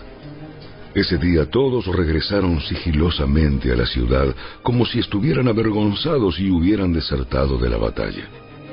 El rey se cubrió el rostro con las manos y seguía llorando. Absalón. Hijo mío. Oh, Absalón. Hijo mío. Hijo mío. Entonces Joab fue a la habitación del rey y le dijo, Hoy salvamos su vida y la de sus hijos e hijas, sus esposas y concubinas. Sin embargo, al actuar de esa forma hace que nos sintamos avergonzados de nosotros mismos. Parece que usted ama a los que lo odian y odia a los que lo aman. Hoy nos ha dejado muy en claro que sus comandantes y sus tropas no significan nada para usted. Pareciera que si Absalón hubiera vivido y todos nosotros estuviéramos muertos, estaría contento. Ahora salga y felicite a sus tropas. Porque si no lo hace, le juro por el Señor que ni uno solo de ellos permanecerá aquí esta noche. Entonces quedará peor que antes. Así que el rey salió y tomó su lugar a las puertas de la ciudad, y a medida que se corría la voz por la ciudad de que él estaba allí, todos iban a él. Mientras tanto, los israelitas que habían apoyado a Absalón huyeron a sus casas. Y por todas las tribus de Israel había mucha discusión y disputa. La gente decía, El rey nos rescató de nuestros enemigos y nos salvó de los filisteos, pero Absalón lo echó del país. Ahora Absalón, a quien ungimos para que nos gobernara, está muerto. ¿Por qué no pedirle a David que regrese y sea nuestro rey otra vez? Entonces el rey David envió a los sacerdotes Sadoc y Abiatar para que les dijeran a los ancianos de Judá, ¿Por qué son ustedes los últimos en dar la bienvenida al rey en su regreso al palacio? Pues he oído que todo Israel está listo. Ustedes son mis parientes, mi propia tribu, mi misma sangre. ¿Por qué son los últimos en dar la bienvenida al rey? Además, David les pidió que le dijeran a Amasa, Como eres de mi misma sangre, al igual que Joab, que Dios me castigue y aún me mate si no te nombro comandante de mi ejército en su lugar. Así que Amasa convenció a todos los hombres de Judá y ellos respondieron unánimemente y le mandaron a decir al rey, Regrese a nosotros. Regrese a nosotros. Y traiga de vuelta a todos los que lo acompañan. Todos los que lo acompañan. Así que el rey emprendió su regreso a Jerusalén. Cuando llegó al río Jordán, la gente de Judá fue hasta Gilgal para encontrarse con él y escoltarlo hasta el otro lado del río. Simei, hijo de Gera, el hombre de Baurín de Benjamín, se apresuró a cruzar junto con los hombres de Judá para darle la bienvenida al rey David. Otros mil hombres de la tribu de Benjamín estaban con él, entre ellos Siba, el sirviente principal de la casa de Saúl, los quince hijos de Siba y sus veinte sirvientes. Bajaron corriendo hasta llegar al Jordán para recibir al rey. Cruzaron los vados del Jordán para llevar a todos los de la casa del rey al otro lado del río, ayudándolo en todo lo que pudieron. Cuando el rey estaba a punto de cruzar el río, Simei cayó de rodillas ante él. Mi señor, el rey, por favor, perdóneme. Olvide la terrible cosa que su siervo hizo cuando usted dejó Jerusalén. Que el rey lo borre de su mente. Estoy consciente de cuánto he pecado. Es por eso que he venido aquí este día, siendo el primero en todo Israel en recibir a mi señor el rey. Entonces Abisaí, hijo de Sarbia, dijo, Simei debe morir, porque maldijo al rey ungido por el Señor. ¿Quién les pidió su opinión a ustedes, hijos de Sarbia? ¿Por qué hoy se han convertido en mis adversarios? Este no es un día de ejecución, pues hoy he vuelto a ser el rey de Israel. Entonces, volviéndose a Simei, David juró, Se te perdonará la vida. Ahora bien, Mefiboset, el nieto de Saúl, descendió de Jerusalén para encontrarse con el rey. No había cuidado sus pies, cortado su barba ni lavado su ropa desde el día en que el rey dejó Jerusalén. ¿Por qué no viniste conmigo, Mefiboset? Mefiboset contestó, Mi señor el rey, mi siervo Siba me engañó. Le dije, ensilla mi burro para que pueda ir con el rey. Pues como usted sabe, soy lisiado. Siba me calumnió cuando dijo que me negué a venir. Pero sé que mi señor el rey es como un ángel de Dios. Así que haga como mejor le parezca. Todos mis parientes y yo solo podíamos esperar la muerte de su parte, mi señor. Pero en cambio me honró al permitirme comer a su propia mesa. ¿Qué más puedo pedir? Ya dijiste suficiente. He decidido que tú y Siba se dividan tu tierra en partes iguales. Désela toda a él. Estoy satisfecho con que haya vuelto a salvo, mi señor el rey. Barzilai de Galaad había descendido de Rogelín para escoltar al rey a cruzar el Jordán. Era muy anciano, tenía ochenta años de edad y muy rico. Él fue quien proveyó el alimento para el rey durante el tiempo que pasó en Mahanaim. Cruza el río conmigo y quédate a vivir en Jerusalén, y allí me haré cargo de ti. No. Soy demasiado viejo para ir con el rey a Jerusalén. Ahora tengo 80 años de edad y ya no puedo disfrutar de nada. La comida y el vino ya no tienen sabor. Tampoco puedo oír las voces de los cantantes. Sería nada más una carga para mi señor el rey. Tan solo cruzar el río Jordán con el rey es todo el honor que necesito. Después déjeme regresar para que muera en mi ciudad, donde están enterrados mi padre y mi madre. Pero aquí está su siervo, mi hijo Kimam. Permítale que él vaya con mi señor, el rey, que reciba lo que usted quiera darle. Muy bien. Kimán irá conmigo y lo ayudaré en cualquier forma que tú quieras. Haré por ti cualquier cosa que desees. Luego toda la gente cruzó el Jordán junto con el rey. Después que David lo hubo bendecido y besado, Barzilai regresó a su propia casa. El rey cruzó el Jordán hacia Gilgal y llevó a Kimán con él. Todas las tropas de Judá y la mitad de las de Israel escoltaron al rey en su camino. Pero todos los hombres de Israel se quejaron con el rey. Los hombres de Judá se adueñaron del rey. Se adueñaron del rey y no nos dieron el honor de ayudarlo a usted, ni a los de su casa, ni a sus hombres a cruzar, el, Jordán. el Jordán. Los hombres de Judá respondieron. El rey es un pariente cercano. ¿Por qué tienen que enojarse por eso? No hemos tocado la comida del rey, ni hemos recibido algún favor especial. Pero hay diez tribus Pero en hay Israel. diez tribus en Israel. De modo que tenemos diez veces más derechos sobre el rey que ustedes. ¿Qué derecho tienen de tratarnos con tanto desprecio? ¿Acaso no fuimos nosotros los primeros en hablar de traerlo de regreso para que Para fuera que de nuevo de nuestro nuevo rey? nuestro rey.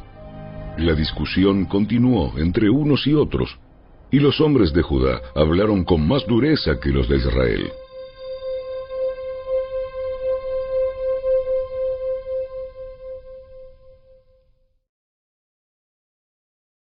Capítulo 20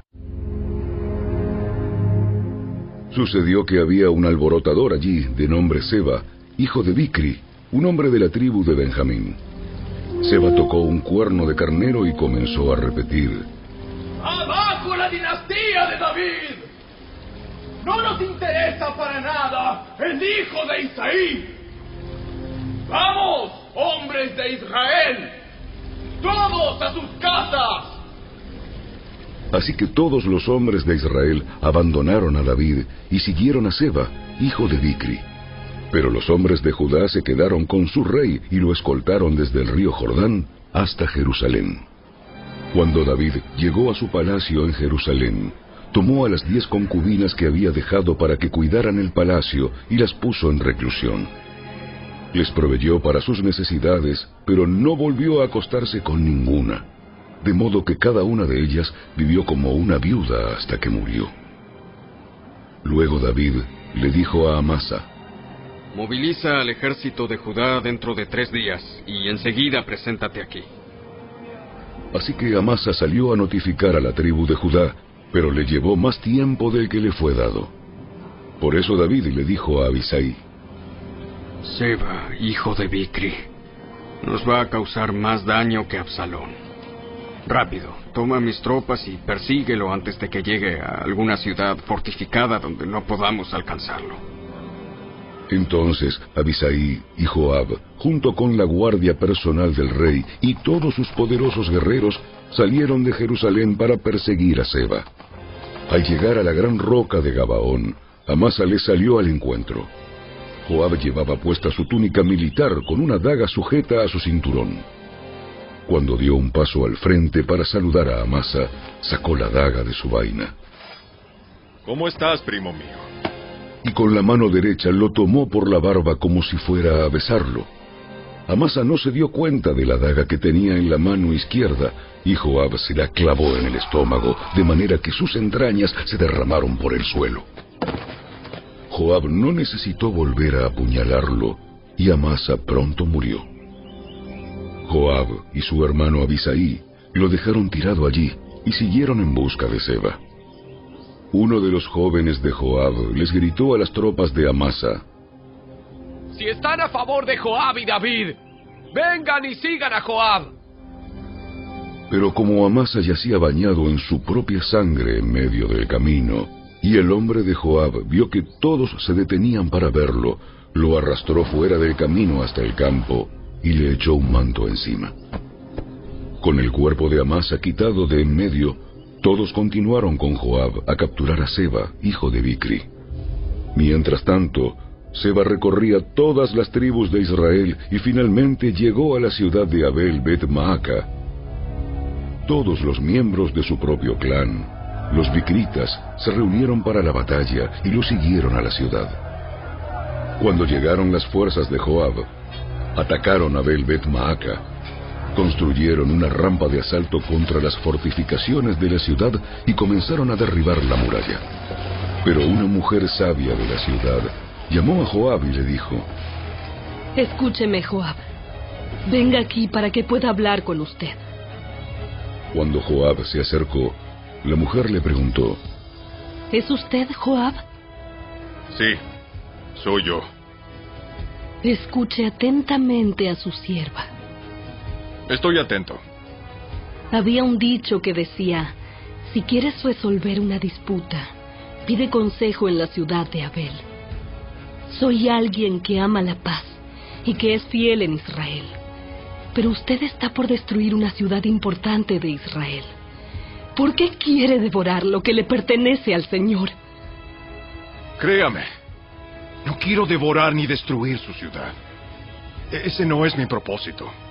Lo único que quiero es capturar a un hombre llamado Seba, hijo de Bicri, de la zona montañosa de Efraín, quien se rebeló contra el rey David. Si ustedes me entregan a ese hombre, dejaré a la ciudad en paz. Muy bien. Arrojaremos su cabeza sobre la muralla.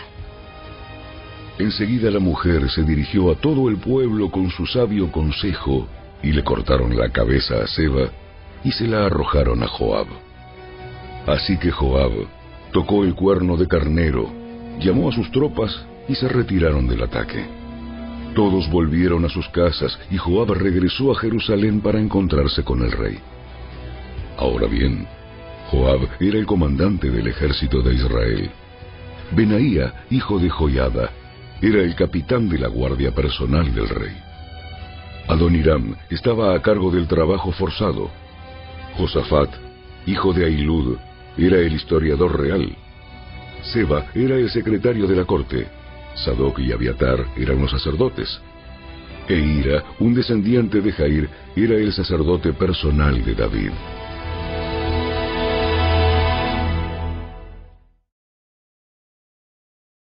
Capítulo 21 Durante el reinado de David, hubo un hambre que duró tres años. Entonces David consultó al Señor, y el Señor dijo, El hambre se debe a que Saúl y su familia son culpables de la muerte de los Gabaonitas. Entonces el rey mandó llamar a los Gabaonitas. No formaban parte de Israel, pero eran todo lo que quedaba de la nación de los amorreos. El pueblo de Israel había jurado no matarlos, pero Saúl, en su celo por Israel y Judá, trató de exterminarlos. David les preguntó, ¿Qué puedo hacer por ustedes?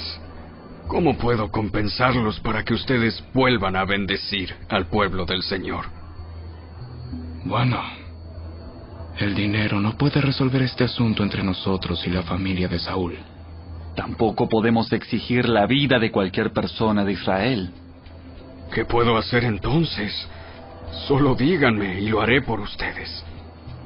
Fue Saúl quien planeó destruirnos para impedir que tengamos un lugar en el territorio de Israel.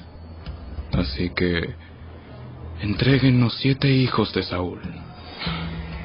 y los ejecutaremos delante del Señor en Gabaón, en el monte del Señor. Muy bien, lo haré. Debido al juramento que David y Jonatán habían hecho delante del Señor, el rey le perdonó la vida a Mefiboset, el hijo de Jonatán, nieto de Saúl. Sin embargo, les entregó a los dos hijos de Saúl, Armoni y Mefiboset, cuya madre fue Rispa, la hija de Aja. También les entregó a los cinco hijos de la hija de Saúl, Merab, la esposa de Adriel, hijo de Barzilai de Meola. Los hombres de Gabaón los ejecutaron en el monte delante del Señor. Los siete murieron juntos al comienzo de la cosecha de la cebada. Después Rispa, la hija de Aja, y madre de dos de los hombres, extendió una tela áspera sobre una roca y permaneció allí toda la temporada de la cosecha. Ella evitó que las aves carroñeras despedazaran los cuerpos durante el día e impidió que los animales salvajes se los comieran durante la noche. Cuando David supo lo que había hecho Rispa, la concubina de Saúl, fue a ver a la gente de Jabes de Galaad para recuperar los huesos de Saúl y de su hijo Jonatán. Cuando los filisteos mataron a Saúl y a Jonatán en el monte Gilboa, la gente de Jabes de Galaad robó sus cuerpos de la plaza pública de Bet-San, donde los filisteos los habían colgado. De esa manera, David obtuvo los huesos de Saúl y Jonatán, al igual que los huesos de los hombres que los Gabaonitas habían ejecutado. Luego el rey ordenó que enterraran los huesos en la tumba de Cis, padre de Saúl, en la ciudad de Sela, en la tierra de Benjamín. Después Dios hizo que terminara el hambre en la tierra. Una vez más, los filisteos estaban en guerra con Israel. Y cuando David y sus hombres estaban en lo más reñido de la pelea, a David se le acabaron las fuerzas y quedó exhausto. Isbi Benob era un descendiente de los gigantes. La punta de bronce de su lanza pesaba más de tres kilos y estaba armado con una espada nueva. Había acorralado a David y estaba a punto de matarlo. Pero Abisaí, hijo de Sarbia, llegó al rescate de David y mató al filisteo. Entonces los hombres de David declararon, No volverás a salir con nosotros a la batalla. ¿Por qué arriesgarnos a que se apague la luz de Israel? Después hubo otra batalla contra los filisteos en Gob. Mientras peleaban, Sibekai de Usa mató a Saf, otro descendiente de los gigantes. Durante otra batalla en Gob, Elanán, hijo de Jair de Belén, mató al hermano de Goliat de Gad. El asta de su lanza era tan gruesa como un rodillo de telar. En otra batalla contra los filisteos en Gad, se enfrentaron con un hombre enorme que tenía seis dedos en cada mano y seis en cada pie, veinticuatro dedos en total, que era también descendiente de los gigantes. Pero cuando desafió a los israelitas y se mofó de ellos, lo mató Jonatán, hijo de Simea, hermano de David. Estos cuatro filisteos eran descendientes de los gigantes de Gad, pero David y sus guerreros los mataron.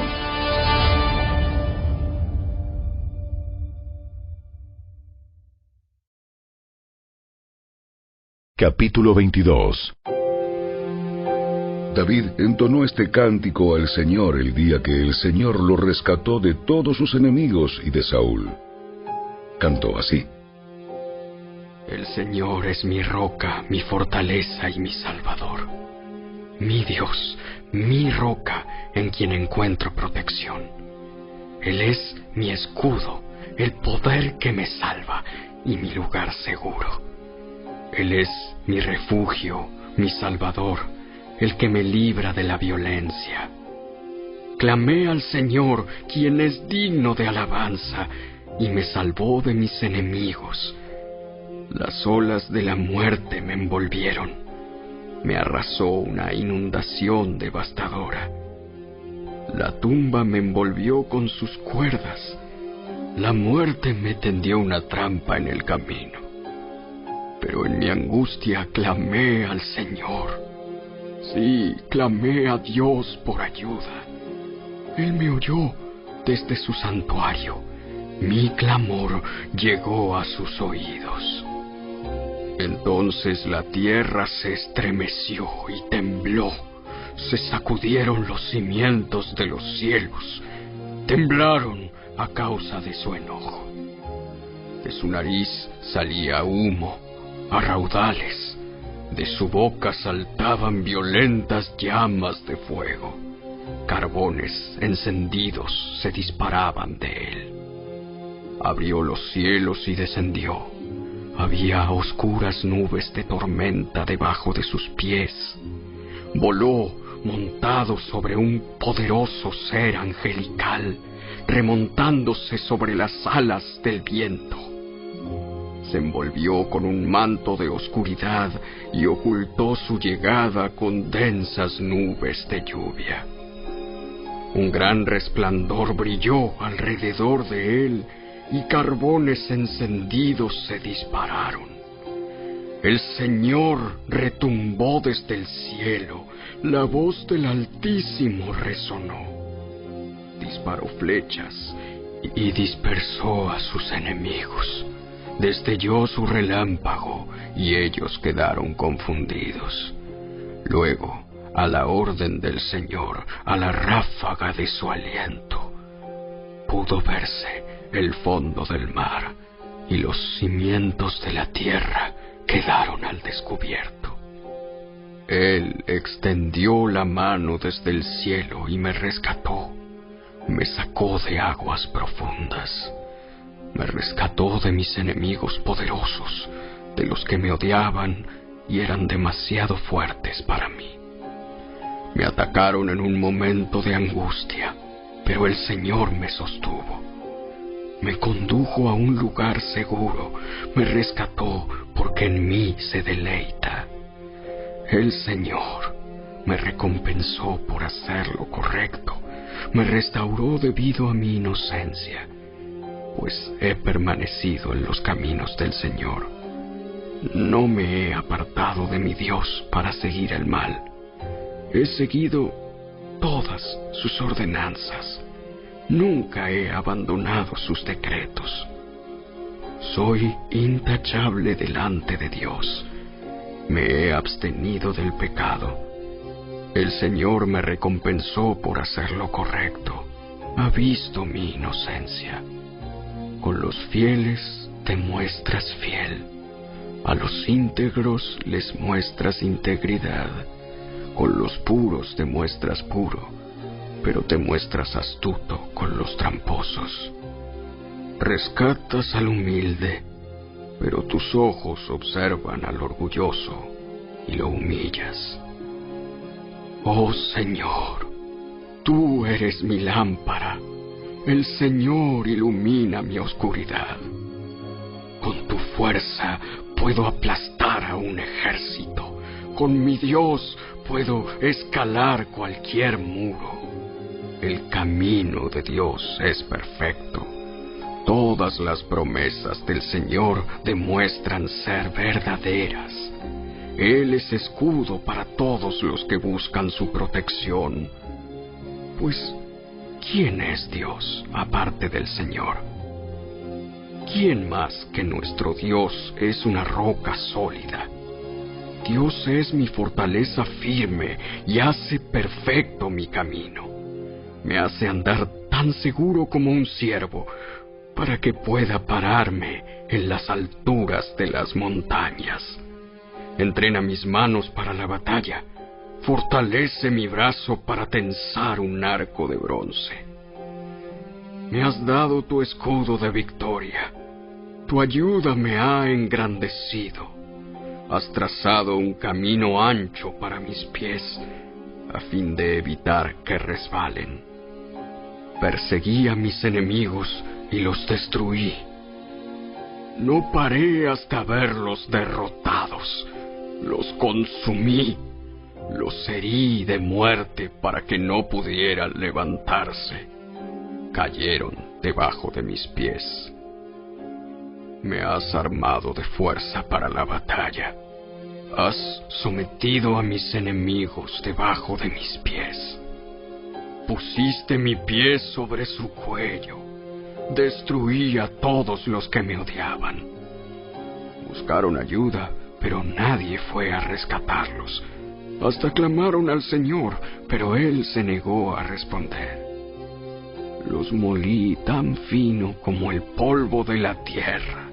Los pisoteé en la cuneta como lodo. Me diste la victoria sobre los que me acusaban. Me preservaste como gobernante de naciones. Ahora me sirve gente que ni siquiera conozco. Naciones extranjeras se arrastran ante mí. En cuanto oyen hablar de mí, se rinden. Todas pierden el valor y salen temblando de sus fortalezas. El Señor vive. Alabanzas a mi roca. Exaltado sea Dios, la roca de mi salvación. Él es el Dios que da su merecido a los que me dañan. Él derriba a las naciones y las pone bajo mi control y me libra de mis enemigos. Tú me mantienes seguro, lejos del alcance de mis enemigos. Me salvas de violentos oponentes. Por eso, oh Señor, te alabaré entre las naciones, cantaré alabanzas a tu nombre. Que das grandes victorias a tu rey, le muestras inagotable amor a tu ungido, a David y a todos sus descendientes para siempre.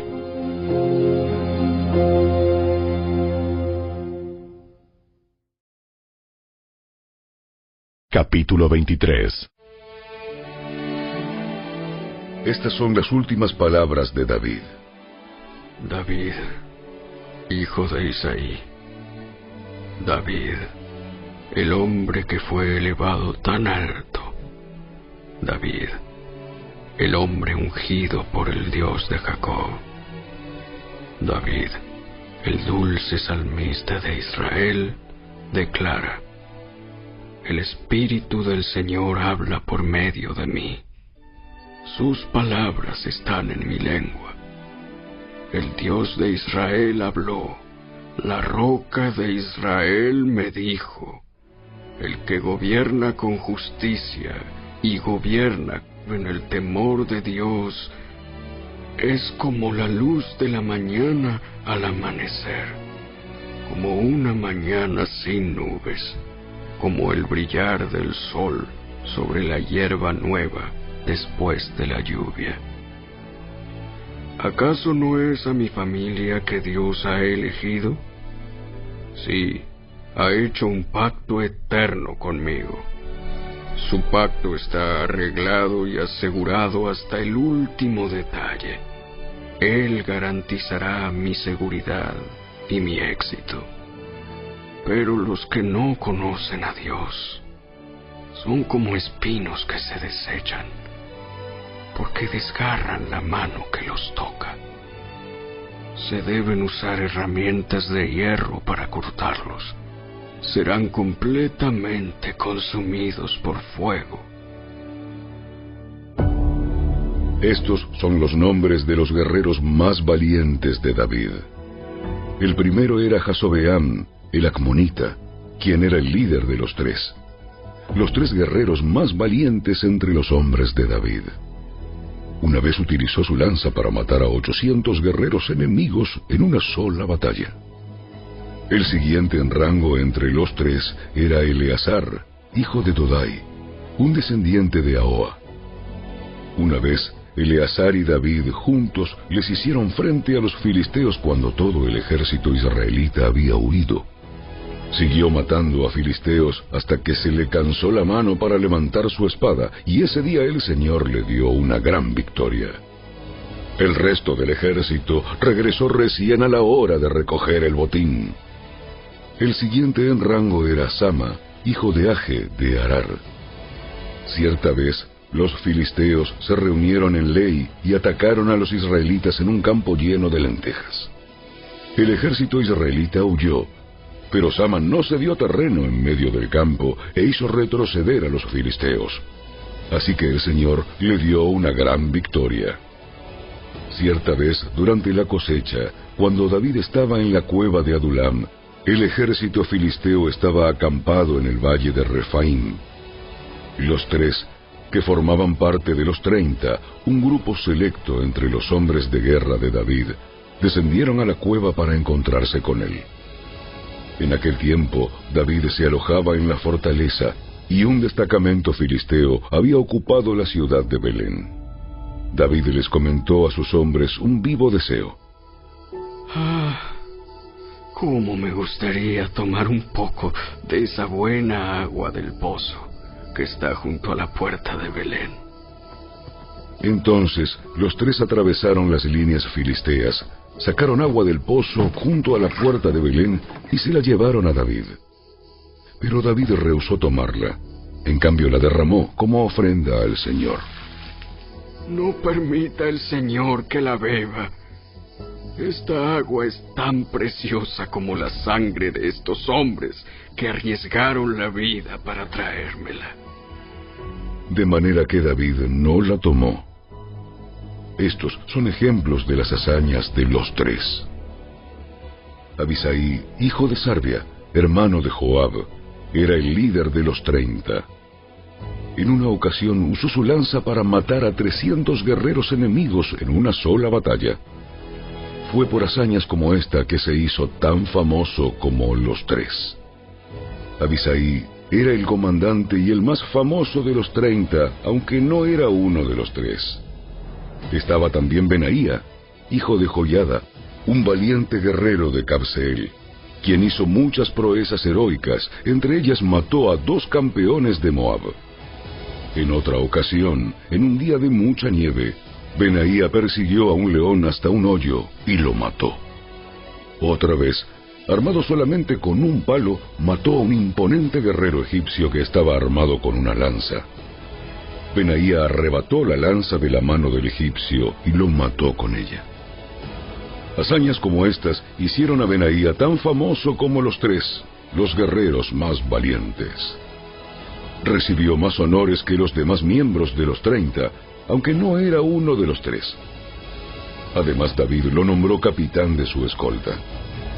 Los demás miembros de los treinta incluían a Asael, hermano de Joab, Elanán, hijo de Dodo, de Belén, Sama, de Arod, Elika, hijo de Arod, Eles, de Pelón, Ira, hijo de Iques, de Tecoa, Abieser, de Anatot, Sibecai de Usa, Salmón de Aó, Maarai de Netofa, Eled, hijo de Baana, de Netofa, Itaí, hijo de Ribai, de Gibeá, de la tierra de Benjamín, Benaía de Piratón, Urai, de Naale Gaas, Abi Albón de Arabá, Asmabet de Baurim, Eliaba de Saalbón, los hijos de Jasén, Jonatán, hijo de Saje, de Arar, Aíam, hijo de Sarar, de Arar, Elifelet, hijo de Asbai,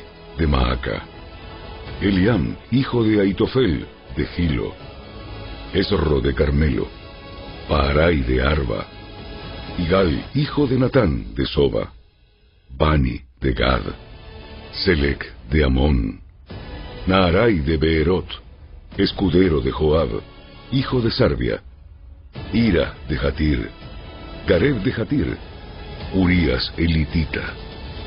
En total eran treinta y siete.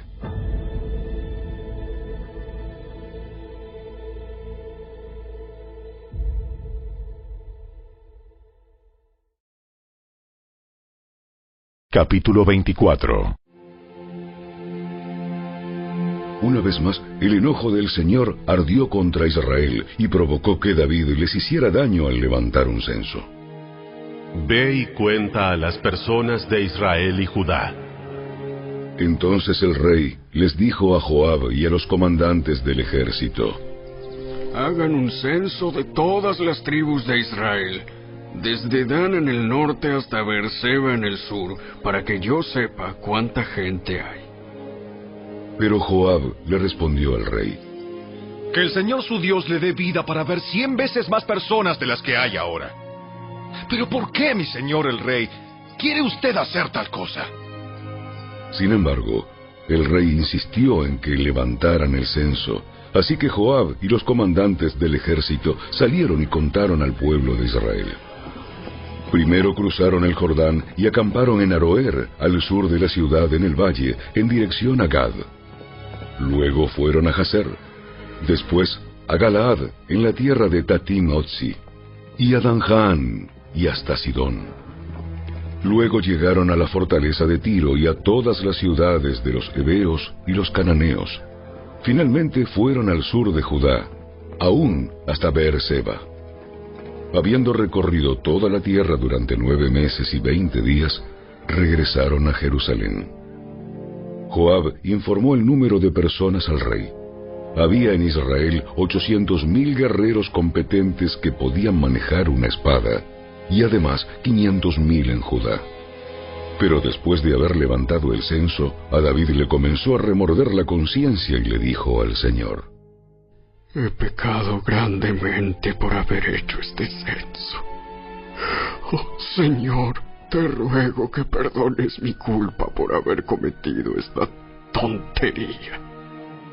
A la mañana siguiente, la palabra del Señor vino al profeta Gad, quien era el vidente de David, y le dio este mensaje. Ve y dile a David, esto dice el Señor, te doy tres opciones, escoge uno de estos castigos y yo te lo impondré.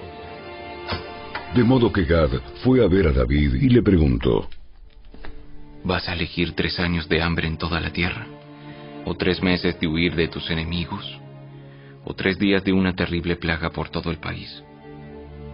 Piénsalo bien y decide qué respuesta debo darle al Señor. ¿Quién me envió? Estoy en una situación desesperada.